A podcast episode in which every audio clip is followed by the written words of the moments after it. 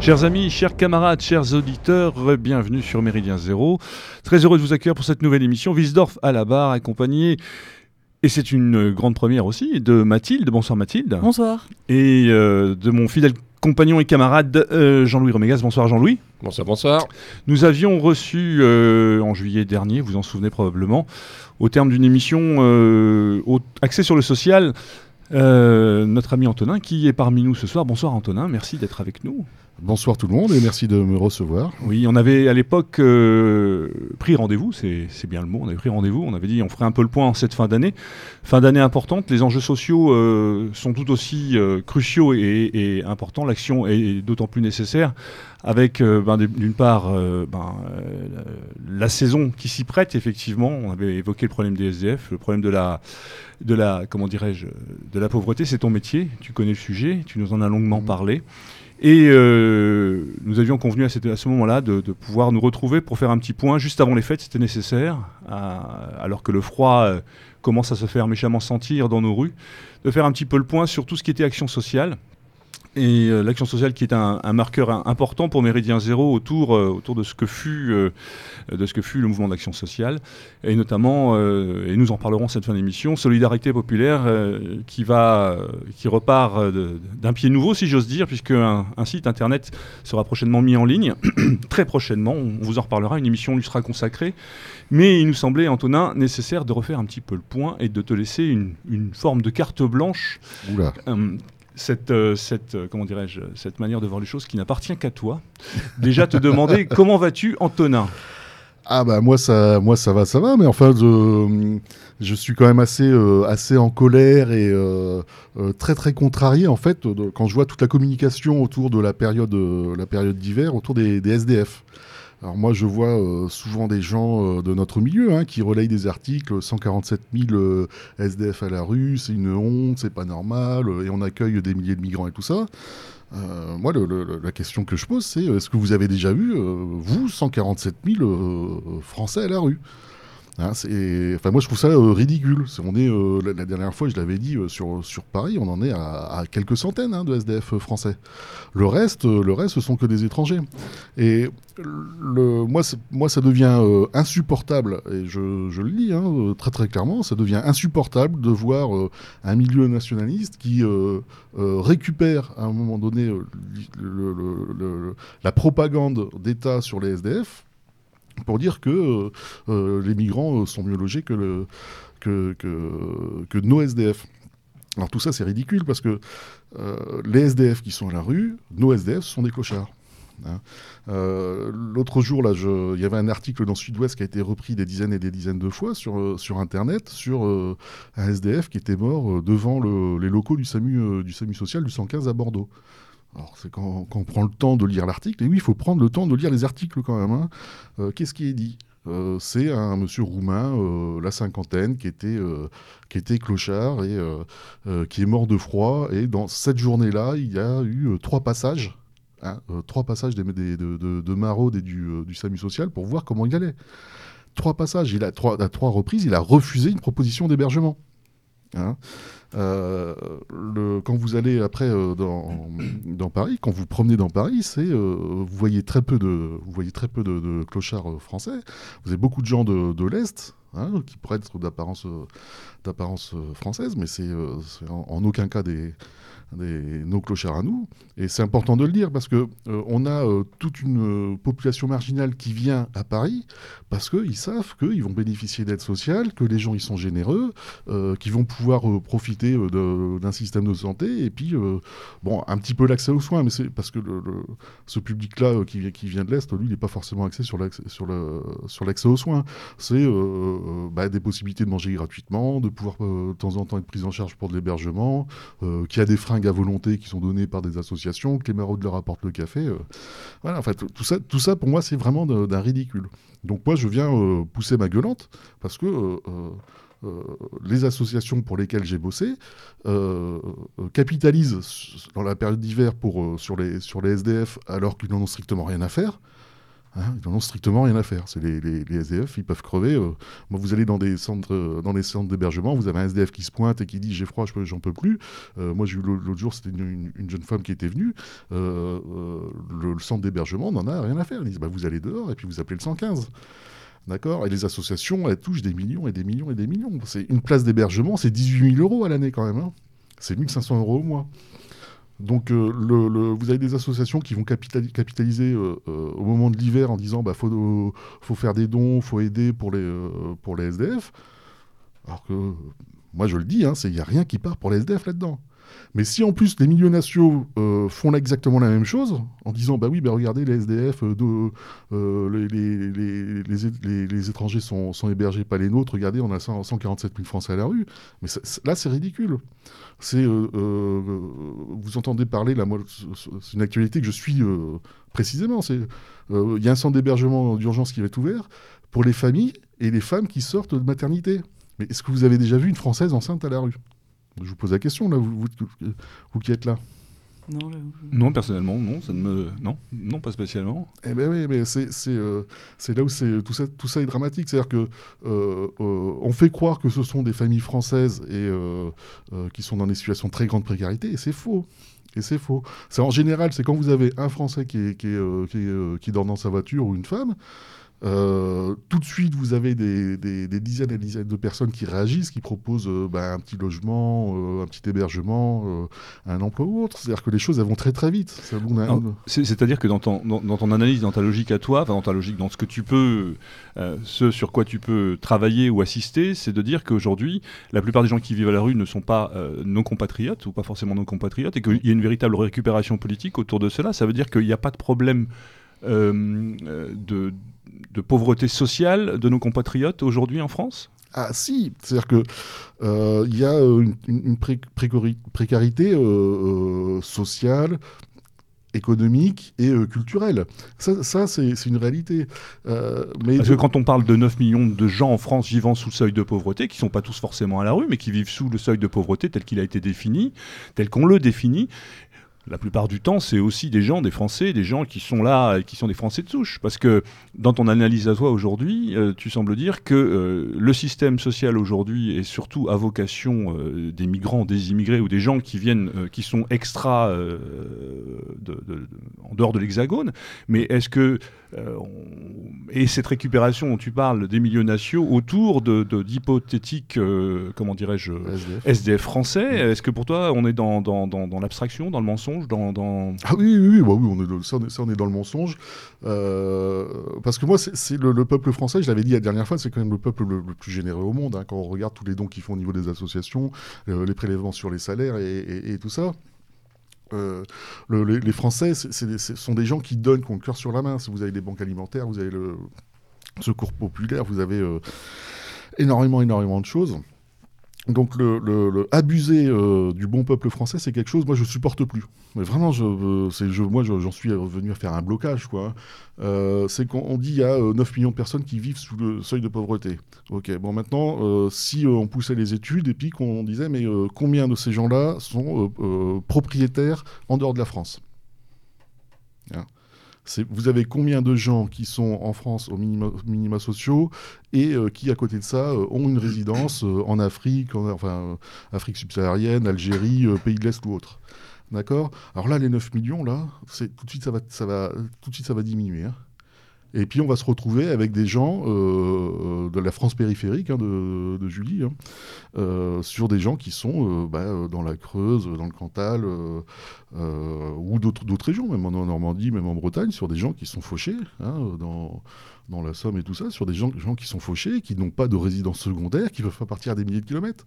Moi, j'ai participé à une, une, journée de formation, euh, d'information euh, sur l'hébergement et le logement euh, sur, sur Paris. Et il y avait un travailleur social dans, dans le 18e qui, disait, qui a pris la parole, qui disait, mais moi maintenant, je suis de plus en plus sollicité pour des aides financières par des gens, des Africains, donc toute l'Afrique, hein, qui, sont, qui sont en RSA, mais qui n'arrivent plus à gérer en fait leur budget euh, pour partir en vacances et entretenir la maison qu'ils ont bled. Et c'est euh, euh, le, gars il expliquait ça, il disait mais euh, là, ça devient catastrophique. Alors faut savoir que par exemple vous prenez une ville comme Paris, une ville comme Paris, quelqu'un qui habite à Paris depuis euh, euh, un an et euh, trois ans c'est le top, le trois ans c'est le pompon, il y a euh, 3000 3000 euros d'aide, d'aide financière par exemple par, par, par personne. C'est vous rajoutez euh, toutes les petites aides diverses qu'il peut y avoir, mais on arrive dans des choses qui sont hallucinantes. Alors moi, quand j'ai travaillé euh, en centre d'hébergement, c'est la plupart, la plupart des mecs qui étaient étrangers avaient une maison en bled. La plupart. hein. Donc là-dessus, faut et, ils sont en centre d'hébergement euh, à 18 18 000 euros la place. Donc moi, ça devient extrêmement violent pour moi de me dire je suis en train de participer au grand remplacement du peuple français. Et en plus, à côté de ça, c'est on essaye de nous faire pleurer. C'est-à-dire que les Français, ils, sont, ils, sont, ils payent pour se faire remplacer. Et puis, il y, a une- il y a une forme de. on va encore plus les culpabiliser. Donc, moi, je, je peux plus. Moi, en fait, je sature. C'est pour ça qu'en début d'émission, euh, tu me demandais comment j'allais. Bah, euh, ouais, ça va moyen parce que ça n'a plus de sens. Ouais, non, mais c'est, je pense qu'on a raison. Enfin, des anecdotes, on a les uns les autres en creusant bien, si on, si on fait le bilan de, des personnes avec qui on peut discuter. Deux anecdotes comme ça. hein. L'une sur, euh, sur ce que tu disais, sur quelqu'un qui dort dans sa voiture. Euh, en effet, l'année dernière, euh, on s'aperçoit qu'un un élève de terminale d'origine congolaise euh, dormait dans sa voiture. Il est resté 15 jours dans sa voiture, maximum. Au bout de 15 jours, l'administration de l'établissement avait mis tout en branle pour lui trouver en effet une place d'hébergement. Et encore, je ne suis pas sûr que les 15 jours y soient. Je pense que oui, mais bon. Bref, c'est allé très très vite. Très très très vite. L'autre anecdote, c'est euh, discutant avec une voisine qui, euh, travaille au service social de la, mairie, qui n'en peut plus en fait de ces, mères de famille, là aussi d'origine africaine, qui viennent en fait euh, pleurer pour avoir des, bons de téléphonie, en fait, pour pouvoir appeler le, pays. Disant oui, mais quand même, ça fait partie de l'aide sociale, tout. Donc, cette voisine expliquant que non. Et puis, au bout d'un moment, le chef de service lui dit bah, si, si, vous faites rentrer ça dedans. Bon, bah voilà. Donc, euh, en effet, il y a des soucis, mais ces soucis ne sont pas euh, forcément exactement ceux qu'on voit. Ouais. Mais c'est en discutant qu'on s'en aperçoit. Ouais, c'est moi, pour revenir à l'histoire des 9 millions de personnes qui sont sous le seuil de pauvreté, euh, parce qu'on a des gens qui, qui ont des exigences euh, pour maintenir euh, leur niveau de vie euh, avec, euh, avec le bled, et, et ça n'a plus de sens. Moi, j'ai vu des gens qui, qui arrivent, euh, qui arrivent d'Algérie, et au bout de deux mois, ils accèdent à un studio dans Paris Centre, en centre d'hébergement, et puis qui font les allers-retours avec, avec leur pays, en, en billets d'avion et tout ça. Ah, Mm. Et enfin bon, Mathilde? Oui, alors sur ce, ce sujet, je, je n'ai que euh, la vision du grand public, mais c'est vrai, on- c'est peut-être des épiphénomènes, mais sur Twitter, parfois, on voit relayer des articles sur euh, des femmes euh, françaises de souche, euh, enfin une de temps en temps, je dis des parce qu'il y a toujours un article qui pop tous les six mois, qui en effet dorment sous des tentes ou dans leur voiture. Alors je dis, voilà, cette, cette population-là qui semble exister, qu'est-ce qu'on peut faire pour elle Et parce qu'au au sein de, la population qui, en effet, euh, euh, profite euh, des aides sociales pour entretenir euh, une situation qui n'est pas si mauvaise que ça ailleurs, il se trouve quand même quelques familles qui semblent être dans un grand besoin. Euh, pour ces familles-là, qu'est-ce, enfin, qu'est-ce- Oui, on, on peut pas nier que dans ce lot-là, il y a également des gens qui sont des Français de souche. Ils Alors- existent, c'est pas une abstraction, c'est pas une illusion. Ouais. Alors, en fait, il faut, faut faire la part des choses euh, entre euh, la famille qui, euh, suite à des difficultés, va se retrouver à la rue euh, et qui n'est pas faite pour être à la rue, et euh, les personnes qui euh, vivent à la rue depuis un certain temps. D'accord? Euh, En fait, entre le SDF et le clochard, comme tu disais tout à l'heure, c'est ça? Euh, non, non, le, le, le- le clochard, c'est quelqu'un qui a décidé de se mettre en scène. D'accord? Euh, C'est pour ça que moi, je donne jamais des clochards. C'est-à-dire qu'ils ont, fait, ils ont fait un choix et ils, essayent de se faire voir. Quoi, hein. Et puis. Enfin bon, ils, profitent, c'est un peu les, les- comme les punks à chiens en fait. hein. Les punks à chiens, vous n'allez pas les voir dans un dans un petit village à 500 habitants. hein. Ils vont se mettre en ville et puis euh, ils vont être visibles, ils vont profiter de tout ce qu'ils peuvent hein, pour acheter leur 8-6 euh, et leur conneries. Quoi. Non, euh, quand vous avez des personnes, des personnes qui ont vécu à la rue, c'est si elles y sont, y sont restés malgré tous les services sociaux qui existent, c'est qu'il y a un problème. D'accord?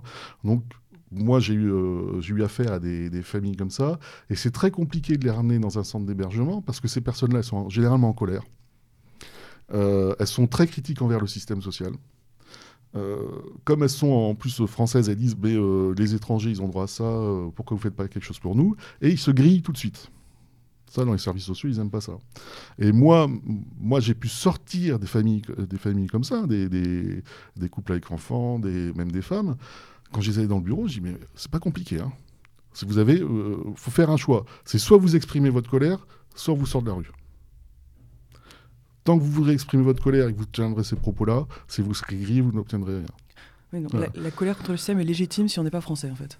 Pardon la colère hmm. contre le système est recevable et légitime du point de vue des aides sociales si on n'est pas français. Si on est français, on n'a pas le droit d'être en colère contre le système. Voilà. Et puis, Bien euh, résumé, ça. Puis en plus, ouais, puis il y a toutes les associations qui aident et qui encouragent en fait les, les, personnes étrangères à être de plus en plus dans la revendication et dans les exigences de cartes téléphoniques ou de conneries comme ça. Quoi. moi, moi c'est tout un travail qu'il y, a à faire parce que quand vous avez des, gens comme ça qui sont passés par plusieurs travailleurs sociaux et euh, travailleurs sociaux euh, qui, en ont marre, qui les rejettent et qui les grillent, hein, ça, ils sont grillés. Après le nom il est connu, puis il n'y a plus personne qui veut faire quelque chose. Bah, pour attraper ça, c'est pas simple. Donc moi, le, je disais maintenant, c'est soit tu fermes ta gueule là-dessus. Et euh, là, on va trouver une solution. Tu vas être dans ton logement et tu pourras gueuler tout ce que tu veux après ou soit tu le fais maintenant, mais je pourrais rien faire parce que c'est toi qui es en train de te griller comme un con. Je leur parlais sur, avec ces termes-là. Et, ils l'entendent, ça, en fait. Hein. Ça, marche, euh, ça marche assez bien. Euh, le, le, Et ce sont des, des, personnes, moi je le fais, euh, ce sont des personnes qui ont quand même des, des comportements, des savoir-être, en fait, qui ne sont pas forcément évidents. Donc on ne peut pas les prendre comme ça chez soi. Hein, quand, toi, en train de, quand tu posais la question, c'est qu'est-ce qu'on peut faire pour eux? Non, c'est pas qu'on peut faire soi en tant qu'individu. Évidemment, on va pas les prendre chez soi, c'est logique, mais plutôt euh, comme dans la vie associative et tout mais c'est un petit peu la, même chose parce que euh, il sera temps à un moment donné que nous, les mouvements, euh, les nationalistes, on se saisisse euh, de, la chose réellement et qu'on soit pas que dans des opérations de, buzz et de communication. Hein, avec la, plus belle affiche pour dire que oh, bah, on va aider les SDF. non, non. Ça nécessite une prise en charge particulière en fait, hein, sur des gens qui sont euh, référents, qui tiennent la route par rapport à eux, parce qu'on est là pour leur offrir un, cadre sécurisant. Hein. C'est comme euh, les, instituteurs, les profs, c'est il faut qu'ils posent un, cadre et des, limites. Euh, moi, je suis un professionnel, c'est mon métier. Donc je le fais parce que moi j'ai pas de cas de conscience. C'est-à-dire que quand il y en a un qui me fait chier, je dis écoute là tu m'emmerdes, si t'es pas content, tu prends tes affaires, tu dégages. Quelqu'un qui va recevoir chez lui une personne comme ça, si elle sait pas poser les limites, elle va se faire bouffer en fait. Hein. Et on, se retrouve, on se retrouve avec des gens qui, euh, qui sont récupérés. Ça arrive souvent hein, d'avoir des SDF qui sont euh, hébergés par des gens, et puis euh, les gens n'arrivent pas à poser le, les, limites et puis au bout d'un moment bah, ils les virent et puis on est, euh, on est dans des cercles vicieux en fait hein, où euh, bah, les personnes ça se reproduit ça se reproduit. Alors eux, ils sont dans, sont dans un sentiment d'échec et puis euh, ils en veulent encore plus à la planète et ainsi de suite. Alors j'avais moi parlé la dernière fois c'était le 115 du particulier sur, sur Facebook qui marcherait très bien. C'est des gens qui proposent. Et quand vous lisez les commentaires bah, les commentaires il y en a plein qui disent ouais, attention hein, c'est pas simple d'héberger des personnes ça peut être compliqué tout ça quoi alors il y a une très grande tolérance vis à -vis des migrants là euh, sur euh, sur euh, des, bons 68 heures qui veulent les, héberger des migrants chez eux. je me demande d'ailleurs pourquoi ils le font pas pour des, pour de, pour des SDF. Hein, parce que c'est les migrants ils viennent pour des raisons économiques. Le, SDF c'est aussi quelqu'un qui, a souffert parce que vivre à la rue c'est se faire agresser, c'est se faire euh, taper, dessus, se, faire raqueter, euh, parce que ça montre qui est, très, qui est cruel. Hein. Bah, après, ça atteint, euh, je me permets de t'interrompre, c'est vrai que, le, parce que tu, tu, en parles, et puis après, on, passera peut-être à autre chose. C'est vrai que du coup, les, commentaires parfois sont quand même tristement ubuesques ou tristement comiques. Je pense particulièrement à celui-là, à celui d'une, a priori, d'une jeune femme.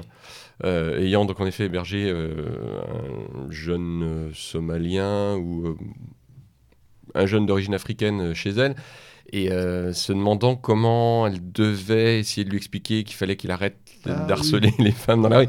Là, c'est vrai que bon, on atteint, on atteint des, des niveaux de, de grand écart euh, intellectuel et moral qui, qui, qui, sont, qui en sont risibles quand on est à l'extérieur. Alors, euh, moi, j'ai eu des primo arrivants dans des centres d'hébergement hein, d'urgence hivernaux. C'était un peu ma spécialisation. Euh, et donc, j'ai eu des primo arrivants. Et primo arrivants, c'est. Euh, moi, je pose le cas tout de suite. Hein. C'est comme ça, c'est comme ça. T'es pas content, tu dégages. En fait. Hein. Et ça, ça après, ça se passe très bien. C'est-à-dire que quand on leur a fixé, eux, les limites tout de suite, ils les intègrent. D'accord Mais il faut pas être dans la négociation, en fait.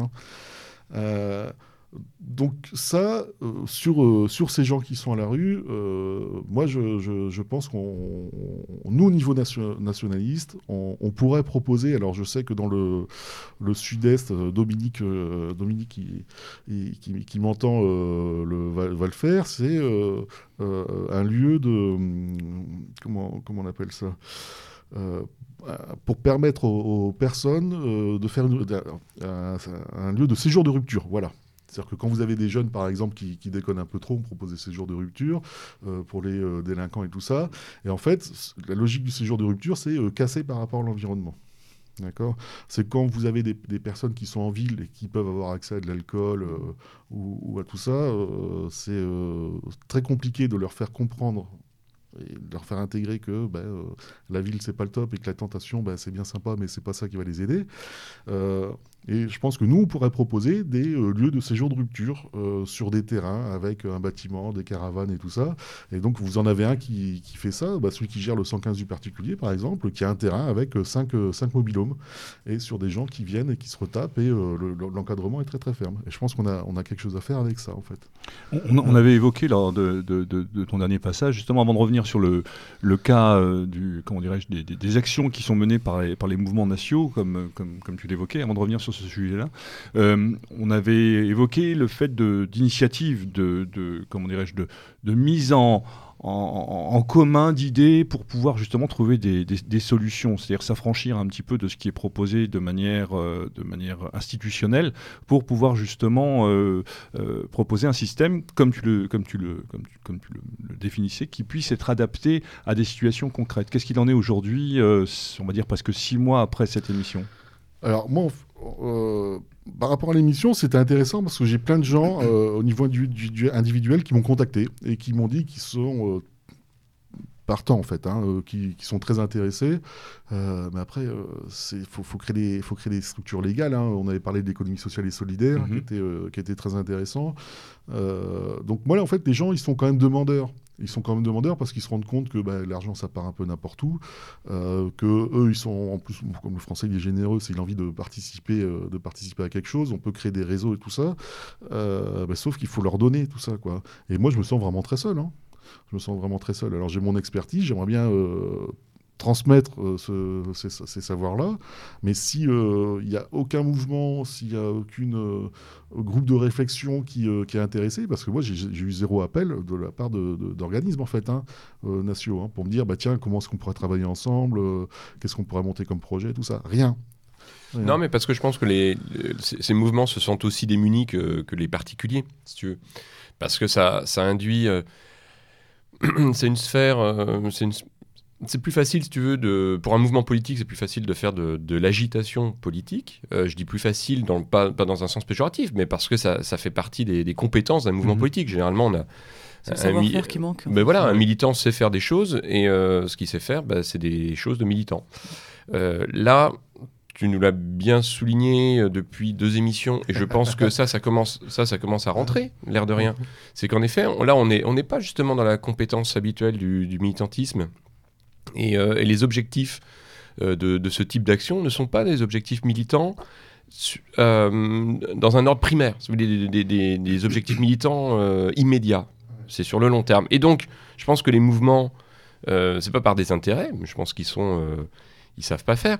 Il suffit, enfin, on peut regarder un petit peu le, on peut revenir. Après tout, on va pas réinventer l'eau chaude à chaque fois, mais on peut revenir sur les rapports compliqués entre ce que faisait le pasteur Blanchard euh, à l'époque et le, et le, Front National. on peut, on peut pas dire que cet aspect-là a été pris en charge par le, parti à l'époque.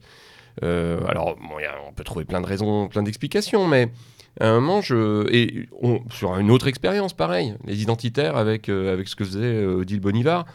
Alors bien sûr, hein, c'était mis en avant, c'était et les identitaires ont, vécu sur l'image de la soupe au cochon pendant des années, alors que Odile Bonivar avait, avait, terminé son action bien avant.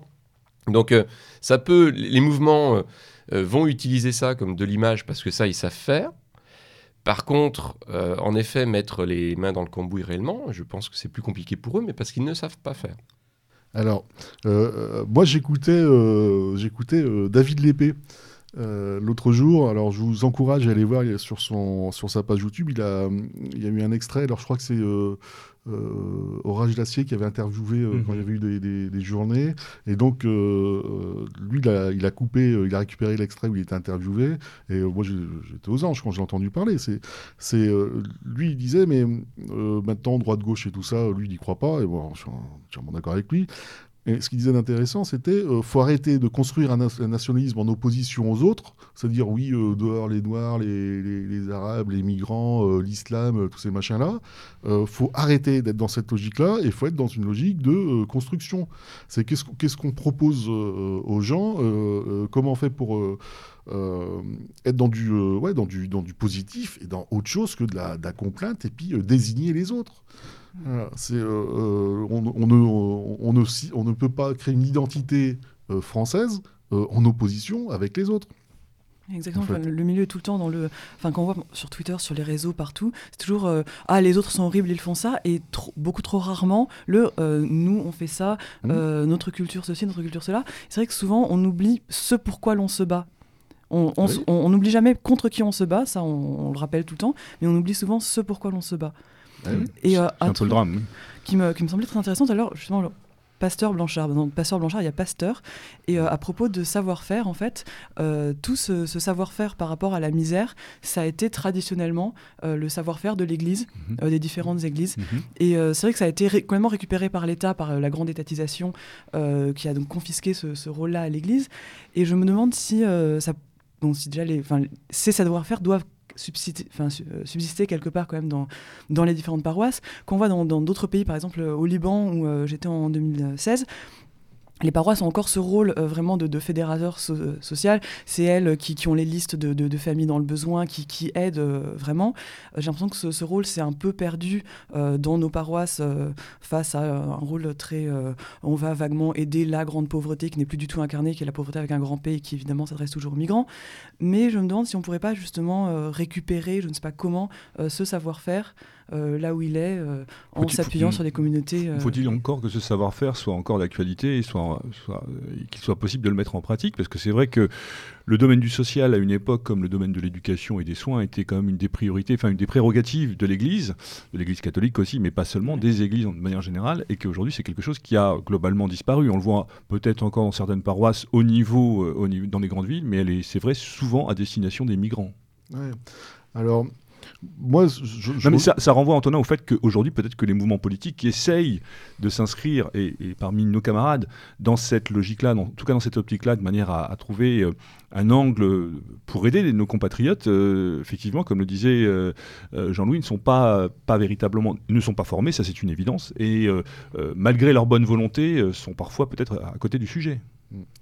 Alors, David Lépée, justement, c'était très. Moi, ce que j'avais vraiment apprécié, c'est euh, lui, dans, ce qu'il amène, et je me retrouvais largement dedans, c'est euh, quand on dit euh, les nôtres avant les autres.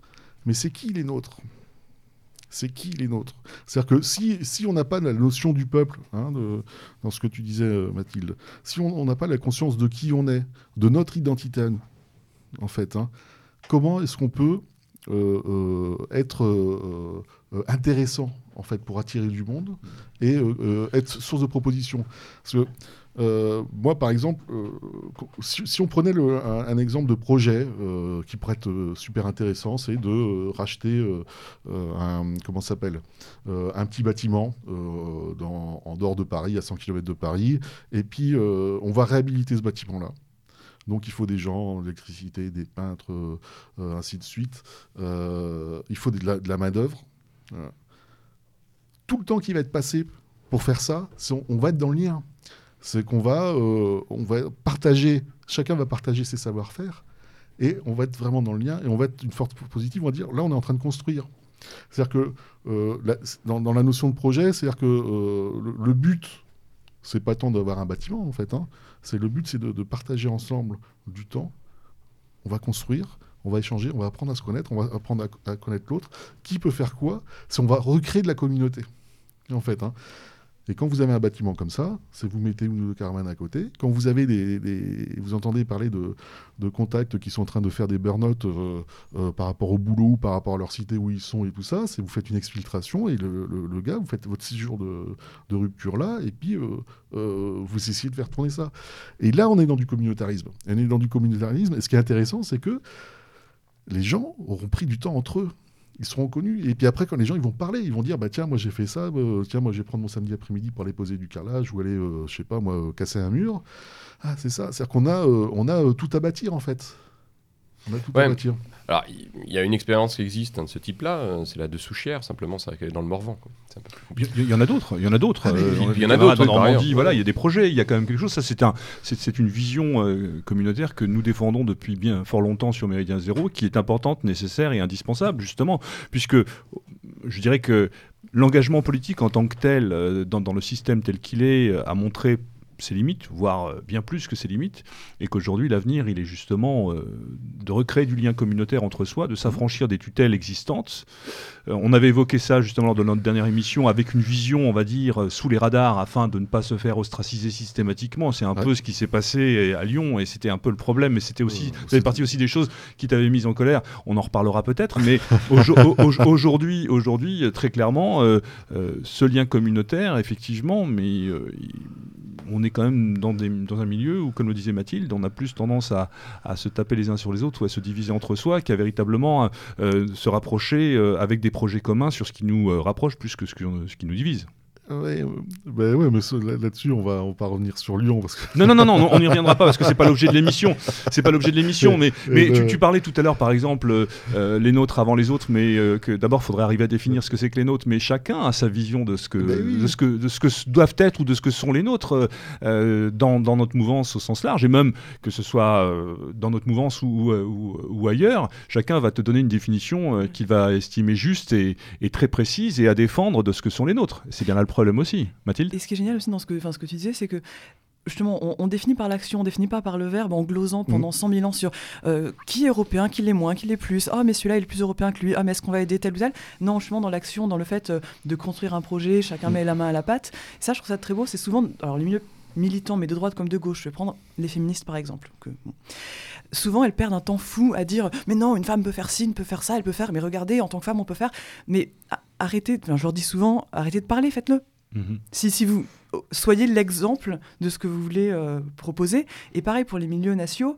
Euh, au lieu de dire euh, être, enfin, c'est ceci, c'est cela, ben, le faire tout simplement. Mhm. Voilà, l'incarner si on parle de, de tradition, ben, apprendre à la, je sais pas, qu'est-ce qu'on je prends, je sais pas, la lavannerie, euh, le, telle ou telle broderie, je sais pas, le, faire, point. La, permaculture, hein, euh, par exemple, tout à fait. C'est euh, apprendre ça, apprendre à faire pousser des légumes et puis même faire des formations. Justement, c'est se, se, retrouver, se dire on fait un week-end sur deux, puis on, on, se retrouve et puis on fait une formation sur des, sur des thématiques. Et là, on est, là, on est vraiment en train de, de, créer du lien. Mais après, quand on parle des mouvements nationaux qui, qui se tirent un peu dans les pattes, on a eu entre 6 et 10 millions d'électeurs pour le Front National, euh, sans compter tous ceux qui n'ont pas voulu euh, voter pour ce parti, euh, parce que pour eux, bah, ils sont nationalistes, mais ils ne se retrouvent pas dedans. C'est-à-dire a quand même des, millions et des millions de Français qui sont, qui sont partants, et c'est pas parce que des mouvements nationalistes qui doivent représenter 0,01% se tapent dans les pattes qu'on ne peut pas faire avec les autres. Oui, enfin bon, il y, a aussi, on, pourrait gloser là-dessus aussi, entre ce qu'est le, vote de rejet et ce que pourrait être un vote, un vote d'action, en tout cas d'engagement, et on en est quand même bien loin, parce que là, on, peut, on peut parler, mais c'est plus un problème de mobilisation et de, comment dirais-je, de, de, capitalisation des énergies, et nous, euh, on est bien placé pour le savoir, euh, c'est qu'il euh, y a beaucoup de gens qui peuvent avoir envie, dire que, faire peut-être, mais qui au, au, résultat ne sont pas présents, et c'est bien, bien ce qui aujourd'hui nous fait défaut. Oui, mais c'est aussi euh, quand on est dans l'action, ça, ça, permet de faire un tri. Hein, en fait. Hein. Mais enfin là, le tri, il est vite fait, hein, parce que quand on se retrouve un peu, voilà, on a vite fait de se compter les uns avec les autres, et c'est souvent les mêmes qui restent. Le, parti, le parti se renforce en s'épurant, mais enfin. à force de s'épurer, euh, voilà, ça devient problématique. Aussi faire un tri et trouver des éléments inattendus, parce que tout ça avec euh, l'idée de des étiquettes et le fait d'être sous les radars, dans le fait d'être moins dans la revendication et plus dans l'action. Ça permet aussi, par exemple, si on est dans, un projet de permaculture, de, euh, euh, de euh, remise en valeur d'un bâtiment, bon, mmh. historique, pas historique, on s'en moque.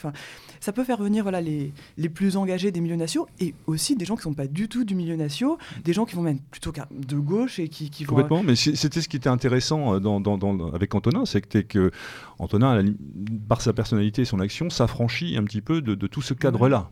C'est vrai, même si effectivement tu parles de, nous les nationalistes, mais le, au sens très très large, et euh, beaucoup de gens peuvent se retrouver au, travers de ce que toi tu proposes, et qui n'est pas euh, visiblement euh, encarté ou de manière trop précise, et ça, ça c'est véritable. C'est en fait c'est ce dépassement-là qui est intéressant et qui peut fédérer certainement les bonnes volontés de manière de s'affranchir de querelles, de, de, de, de, groupuscules ou de partis ou, je ne sais quoi. Oui, c'est, il faut inventer le nationalisme heureux. Oui. Et en fait, est-ce que la meilleure façon, c'est, pas simplement de, de ne pas Enfin, avancer le nationalisme heureux et pas dire que c'est du nationalisme justement? Parce que si on a quelque chose de bien et que directement on met un drapeau euh, d'un groupuscule ou euh, nationaliste finalement, voilà, c'est là où on, désigne la cible et on, arrive, euh, ben, on n'est plus du tout sous les radars. Là, c'est bon, on est en plein milieu. Donc dès qu'on a, si dès qu'on a un beau projet, on plante le drapeau direct, genre c'est nous qui avons fait ça, c'est génial, regardez comment on fait les trucs bien. Euh, alors que euh, là, on se définit par, par le nom, alors que si on se définit par l'action, on n'a plus besoin de dire qu'on est nation vu qu'on l'est de fait. Enfin, Mathilde, as-tu écouté l'émission Mais oui, justement. voilà, donc, moi, moi, je, ne moi, je dis pas, il faut appeler ça le nationalisme heureux, c'est ce que j'encourage à, à, faire sous les radars, à imiter, à imiter les gauchistes qui sont encore plus racistes et racialistes que, le, que les nationalistes, hein, parce que le, souvent dans les, milieux nationalistes, ce qui est intéressant, c'est qu'il y a quand même une culture historique, et il y a, y a, y a un, rapport à l'Afrique ou à d'autres pays euh, euh, euh, quand même beaucoup plus respectueux qu'on ne le pense. Hein. C'est-à-dire qu'il y a les gros bourrins qui vont dire bah, les autres dehors, et puis après, c'est, on se rend compte que bah, un Algérien, un Marocain, il faut qu'il soit fier de son pays, la, culture amazigh et, tout ça. Hein. C'est, valable aussi pour les pays de l'Est. Donc moi, c'est pour ça que je parle de nationalisme on, dit toujours le nationalisme, c'est, la guerre ou autre. Enfin bon, on va pas, on va pas euh, épiloguer là-dessus pendant, pendant 107 ans. Mais je pense que euh, c'est à nous, à un moment donné, de se saisir de, de, ça et puis d'être force de, proposition. Hein. Alors, euh. on, le verra euh, dans l'émission qui, sera diffusée prochainement euh, autour de, cette mise en place, de cette, autour de solidarité populaire que j'appellerais version 2, c'est-à-dire autour de ce site internet et de la volonté de nos jeunes, hein, qui sont les jeunes qui sont, qui sont présents et qui, qui animent de manière régulière et courageuse Solidarité populaire, ce nouveau site qui va se mettre en place et euh, malgré tout, euh, je sais qu'un de, tes chevals de bataille euh, autour des maraudes, c'est intéressant parce que ça reste quand même au niveau de l'action. Ça peut quand même être, tu critiquais beaucoup la maraude, mais ça peut quand même être ponctuellement une action qui peut apporter quelque chose à nos compatriotes ou aux gens de manière générale qui sont dans la rue et, auxquels on peut se, comment dirais-je, dans lesquels on peut éventuellement se reconnaître pour différentes raisons. Mais non, tu semblais très critique. Alors j'aimerais avoir ton point de vue là-dessus parce que nous, on a des jeunes qui bossent là-dessus. Ils le font en toute bonne foi. Ils le font sans, sans éclat. Je dirais, ils le font euh, euh, de manière euh, tout à fait humble, et ça, ça mérite malgré tout le respect. Alors, moi, Vas-y, Antonin. Moi, je suis. oula, attention. Hein. je suis. je sais. Je suis je, suis vraiment très très en colère parce que pour moi c'est vraiment euh, utiliser euh, toute la bonne volonté et, mobiliser nos jeunes pour, euh, pour quelque chose qui a vraiment peu de résultats. Ah bah, nous, nous on n'utilise rien parce que c'est eux, eux-mêmes qui font les choses. Alors là pour le coup. Ouais mais c'est bien mais alors ça va être unique. Alors, non c'est pas unique puisque ça se reproduit de manière très régulière dans une période donnée, c'est-à-dire qu'il y a six mois de l'année autour d'un véhicule on a des jeunes qui viennent le soir, qui prennent sur leur temps, qui amènent du café, de la nourriture et des vêtements. Est-ce que ça pour toi, c'est quelque chose qui aujourd'hui, euh, enfin, c'est quelque chose que tu n'entends pas et que tu, que tu n'estimes pas utile. Ah ben carrément, carrément. Alors moi sur, sur, le sur la période de, l'hiver en centre d'hébergement, c'est très très c'est très compliqué à gérer parce que vous avez euh, euh, vous avez des, des, SDF français, c'est là où ils se font un maximum de pognon. C'est moi j'ai des gars qui viennent avec des piles de 5 cm de, tickets restaurant, qui ont des centaines d'euros en tickets resto. Parce qu'au moment de Noël c'est là où on donne le plus en fait. Hein. Et les mecs, ils, ont, ils sont plein d'argent. Moi, je peux, euh, vous avez un, gars qui est assez connu avec, euh, sa canne à pêche, euh, avec son petit panier. Ah, bah, lui, il est, connu un peu par, par, tout le monde. Ce gars-là, il est, fort sympathique. Mais c'est moi, ça casse tout le boulot d'insertion à côté. C'est-à-dire que tant que eux ils savent qu'il y a des gens qui vont donner ou autre, oui, enfin, tu peux, tu peux pas- c'est un filet de sécurité. Je suis d'accord avec toi, mais ces gens-là, tu peux pas vivre de la maraude. Enfin, je veux dire, ça, ça ne peut être qu'une aide ponctuelle, mais au moins ça peut être, ça fait partie de l'action et ça peut en- développer, Non, éventuellement entretenir ce lien communautaire et pas seulement se faire plaisir entre soi. Mais non, mais le problème, c'est que le- les, les gens qui, pensent, qui font la maraude, ils pensent pas qu'il y a d'autres maraudes qui existent, qu'il y a des gens qui viennent, il y a des gens qui donnent en permanence. En fait, hein, c'est euh, la, la maraude, elle, elle ne fait que de se rajouter à plein d'aides. D'accord. Voilà. Mais si tu pars du principe, comme tu disais, que le système d'aide est exsangue et ne correspond pas à la réalité du terrain, on ne peut pas, d'un- d'une certaine manière, euh, dire comme tu l'as dit ou comme nous l'avons dit, euh, l'initiative privée, et, euh, militante ou autre, de créer des centres, enfin, de créer des, des- des lieux d'accueil, de retaper voilà, de, de- de- le lien communautaire, et en même temps critiquer ce qui peut se faire de, par, par, par des jeunes comme chez nous, à Solidarité Populaire.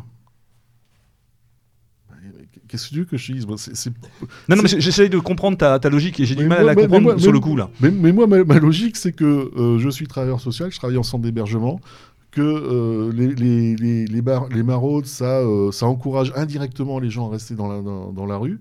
Donc ça casse tout le boulot d'in- tout le boulot d'insertion. Ça casse. euh, euh, euh, C'est-à-dire que quand vous avez des gens euh, qu'on travaille sur les savoir-être, que les personnes, elles n'arrivent pas à se stabiliser, qu'elles disent de toute façon, moi je, je vais retourner dans la rue, on m'apportera le café, et puis on filera des tickets resto et tout ça, ton suivi, j'en ai rien à foutre. Voilà, c'est moi, moi, mon vécu à moi en tant que travailleur social, c'est que la période de l'hiver, Noël, Nouvel An, c'est la plus compliquée à gérer. Mhm. Et c'est c'est- alors c'est le moment où l'État ouvre euh, des centaines et des centaines de places d'hébergement. Donc comme ils en ouvrent des, des centaines et des centaines, forcément, on a euh, les SDF français qui peuvent y avoir accès à ce moment-là. Et euh, quand les gars ils se retrouvent là, ils se retrouvent là-dedans, ils disent bah non, bah, moi euh, je préfère retourner à la rue parce que c'est quand même moins contraignant. Et puis en plus euh, là, c'est la période où je vais avoir plein d'argent et tout ça quoi. Et c'est les gars ils vont ils vont s'alcooliser et ils vont se mettre en difficulté dans le centre. Donc euh, moi c'est c'est euh, il y aurait euh, il existerait une maraude, une seule. Voilà, qui apporterait un peu de chaleur humaine. Bon, à la limite, je veux bien. Mais le problème, c'est que des maraudes, il y en a des dizaines. Et puis, euh, il y a euh, tous les gens qui viennent, qui donnent à, ce- à cette période-là. Donc, en fait, ça- ça casse tout. Mais j'ai l'impression que les maraudes donnent quand même. Enfin, vous donnez pas des, de- ni de l'argent ni des Rien, tickets resto. Si, si les, ma- si les maraudes donnent purement des biens, un sandwich, Alors- un café, qu'est-ce qu'ils peuvent en faire à part le consommer? Ju- Juste pour moi, qui ai participé au maraude, dire simplement, la maraude, on passe un peu de temps avec les gens dans la rue, on essaie de discuter un petit peu avec eux, de leur proposer éventuellement de rejoindre un, un lieu d'hébergement. Et c'est vrai, comme tu disais, la plupart refusent, euh, ne veulent pas, ne souhaitent pas, préfèrent rester dans la rue. Je ne pense pas que ce soit le fait de leur apporter un café, de leur donner un gâteau et de leur donner un pull. Et la plupart du temps, ils refusent. Il faut bien voir que la plupart des gens qu'on peut rencontrer, alors pas la plupart, j'exagère, mais certaines personnes refusent même de parler, refusent même de, de- ben, le café, refusent un pull, un bonnet ou, que sais-je. Euh, tellement cette, cette, cette détresse est profonde et c'est c'est terrible. Moi, je, enfin, je veux dire, euh, je, je- je n'imaginais même pas euh, que ça puisse exister, en tout cas pas comme ça. Et euh, certains effectivement acceptent, mais j'ai du mal à croire que des gens puissent vivre de ça. Après que tu me dises que, enfin, puissent vivre de la maraude et se satisfaire de la maraude. Après que tu me dises effectivement que ça puisse, euh, ça casse le, travail de manière plus générale de l'accueil qui, est- fait de manière institutionnelle ou officielle. Je peux tout à fait l'entendre, mais euh, de mon point de vue, la maraude peut être aussi euh, une manière de rencontrer des gens, de pouvoir les aider, éventuellement de répondre à certaines questions, et puis d'apporter un, un minimum de chaleur là, là où il y a, il y a de la détresse de, et, et- et de la. Enfin, je vais pas te faire l'article, tu le connais mieux que moi, mais, Bah ouais, mais moi- c'est mon sentiment, mais c'est intéressant de pouvoir échanger là-dessus, toi- Antonin. Toi, toi, l'histoire, c'est que tu dis la maraude parce que tu penses toujours au moment où toi tu y es. Ces gens-là, ils sont dans la rue et ils voient passer des dizaines, dizaines de personnes.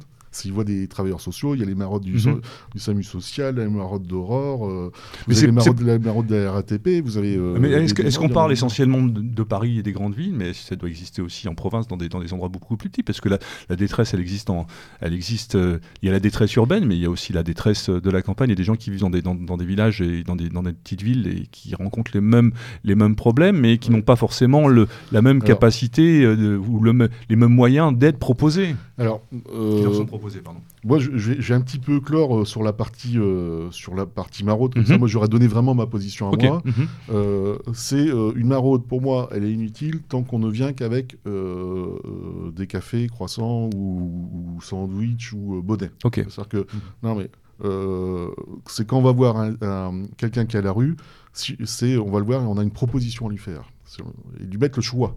C'est-à-dire dire, bah tiens, nous, on a un endroit, on te propose un bungalow si tu veux te retaper. C'est tu viens, euh, tu peux rester pendant trois mois et tu te retapes, on voit pour tes papiers et tout ça. Là, ouais, c'est aller, euh, aller voir les gens et on est vraiment dans du concret. Ok. Voilà, ça pour moi, euh, et c'est si il y avait des projets à faire, à mettre en place, je pense que ce serait vraiment quelque chose à faire. Voilà. Oui, mais là, il faut des gens qui soient compétents pour faire ce genre de choses. Tu es d'accord avec moi Il faut des gens comme toi. Il faut des gens qui sont. Il faut des éducateurs. Je veux dire, cette détresse-là, elle se résout pas uniquement. euh, ça passe par l'hébergement, mais ça passe aussi par. euh, par- Un, un bon éducateur, c'est quelqu'un qui a du bon sens. D'accord? Moi, j'ai pas. euh, ma formation à moi, c'est c'est surtout sur des, des- des histoires juridiques, d'encadrement, de vocabulaire, et puis faire des beaux rapports. Ce qui fait que moi, je suis un bon éducateur, c'est parce que j'ai du bon sens, et je pense que plein de gens ont du bon sens. Très bien. D'accord Et Mhm. poser, poser des limites, euh, les- gens peuvent le faire.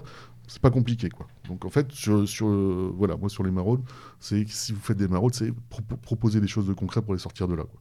Point. Si vous pouvez pas, ça sert à rien. Ok.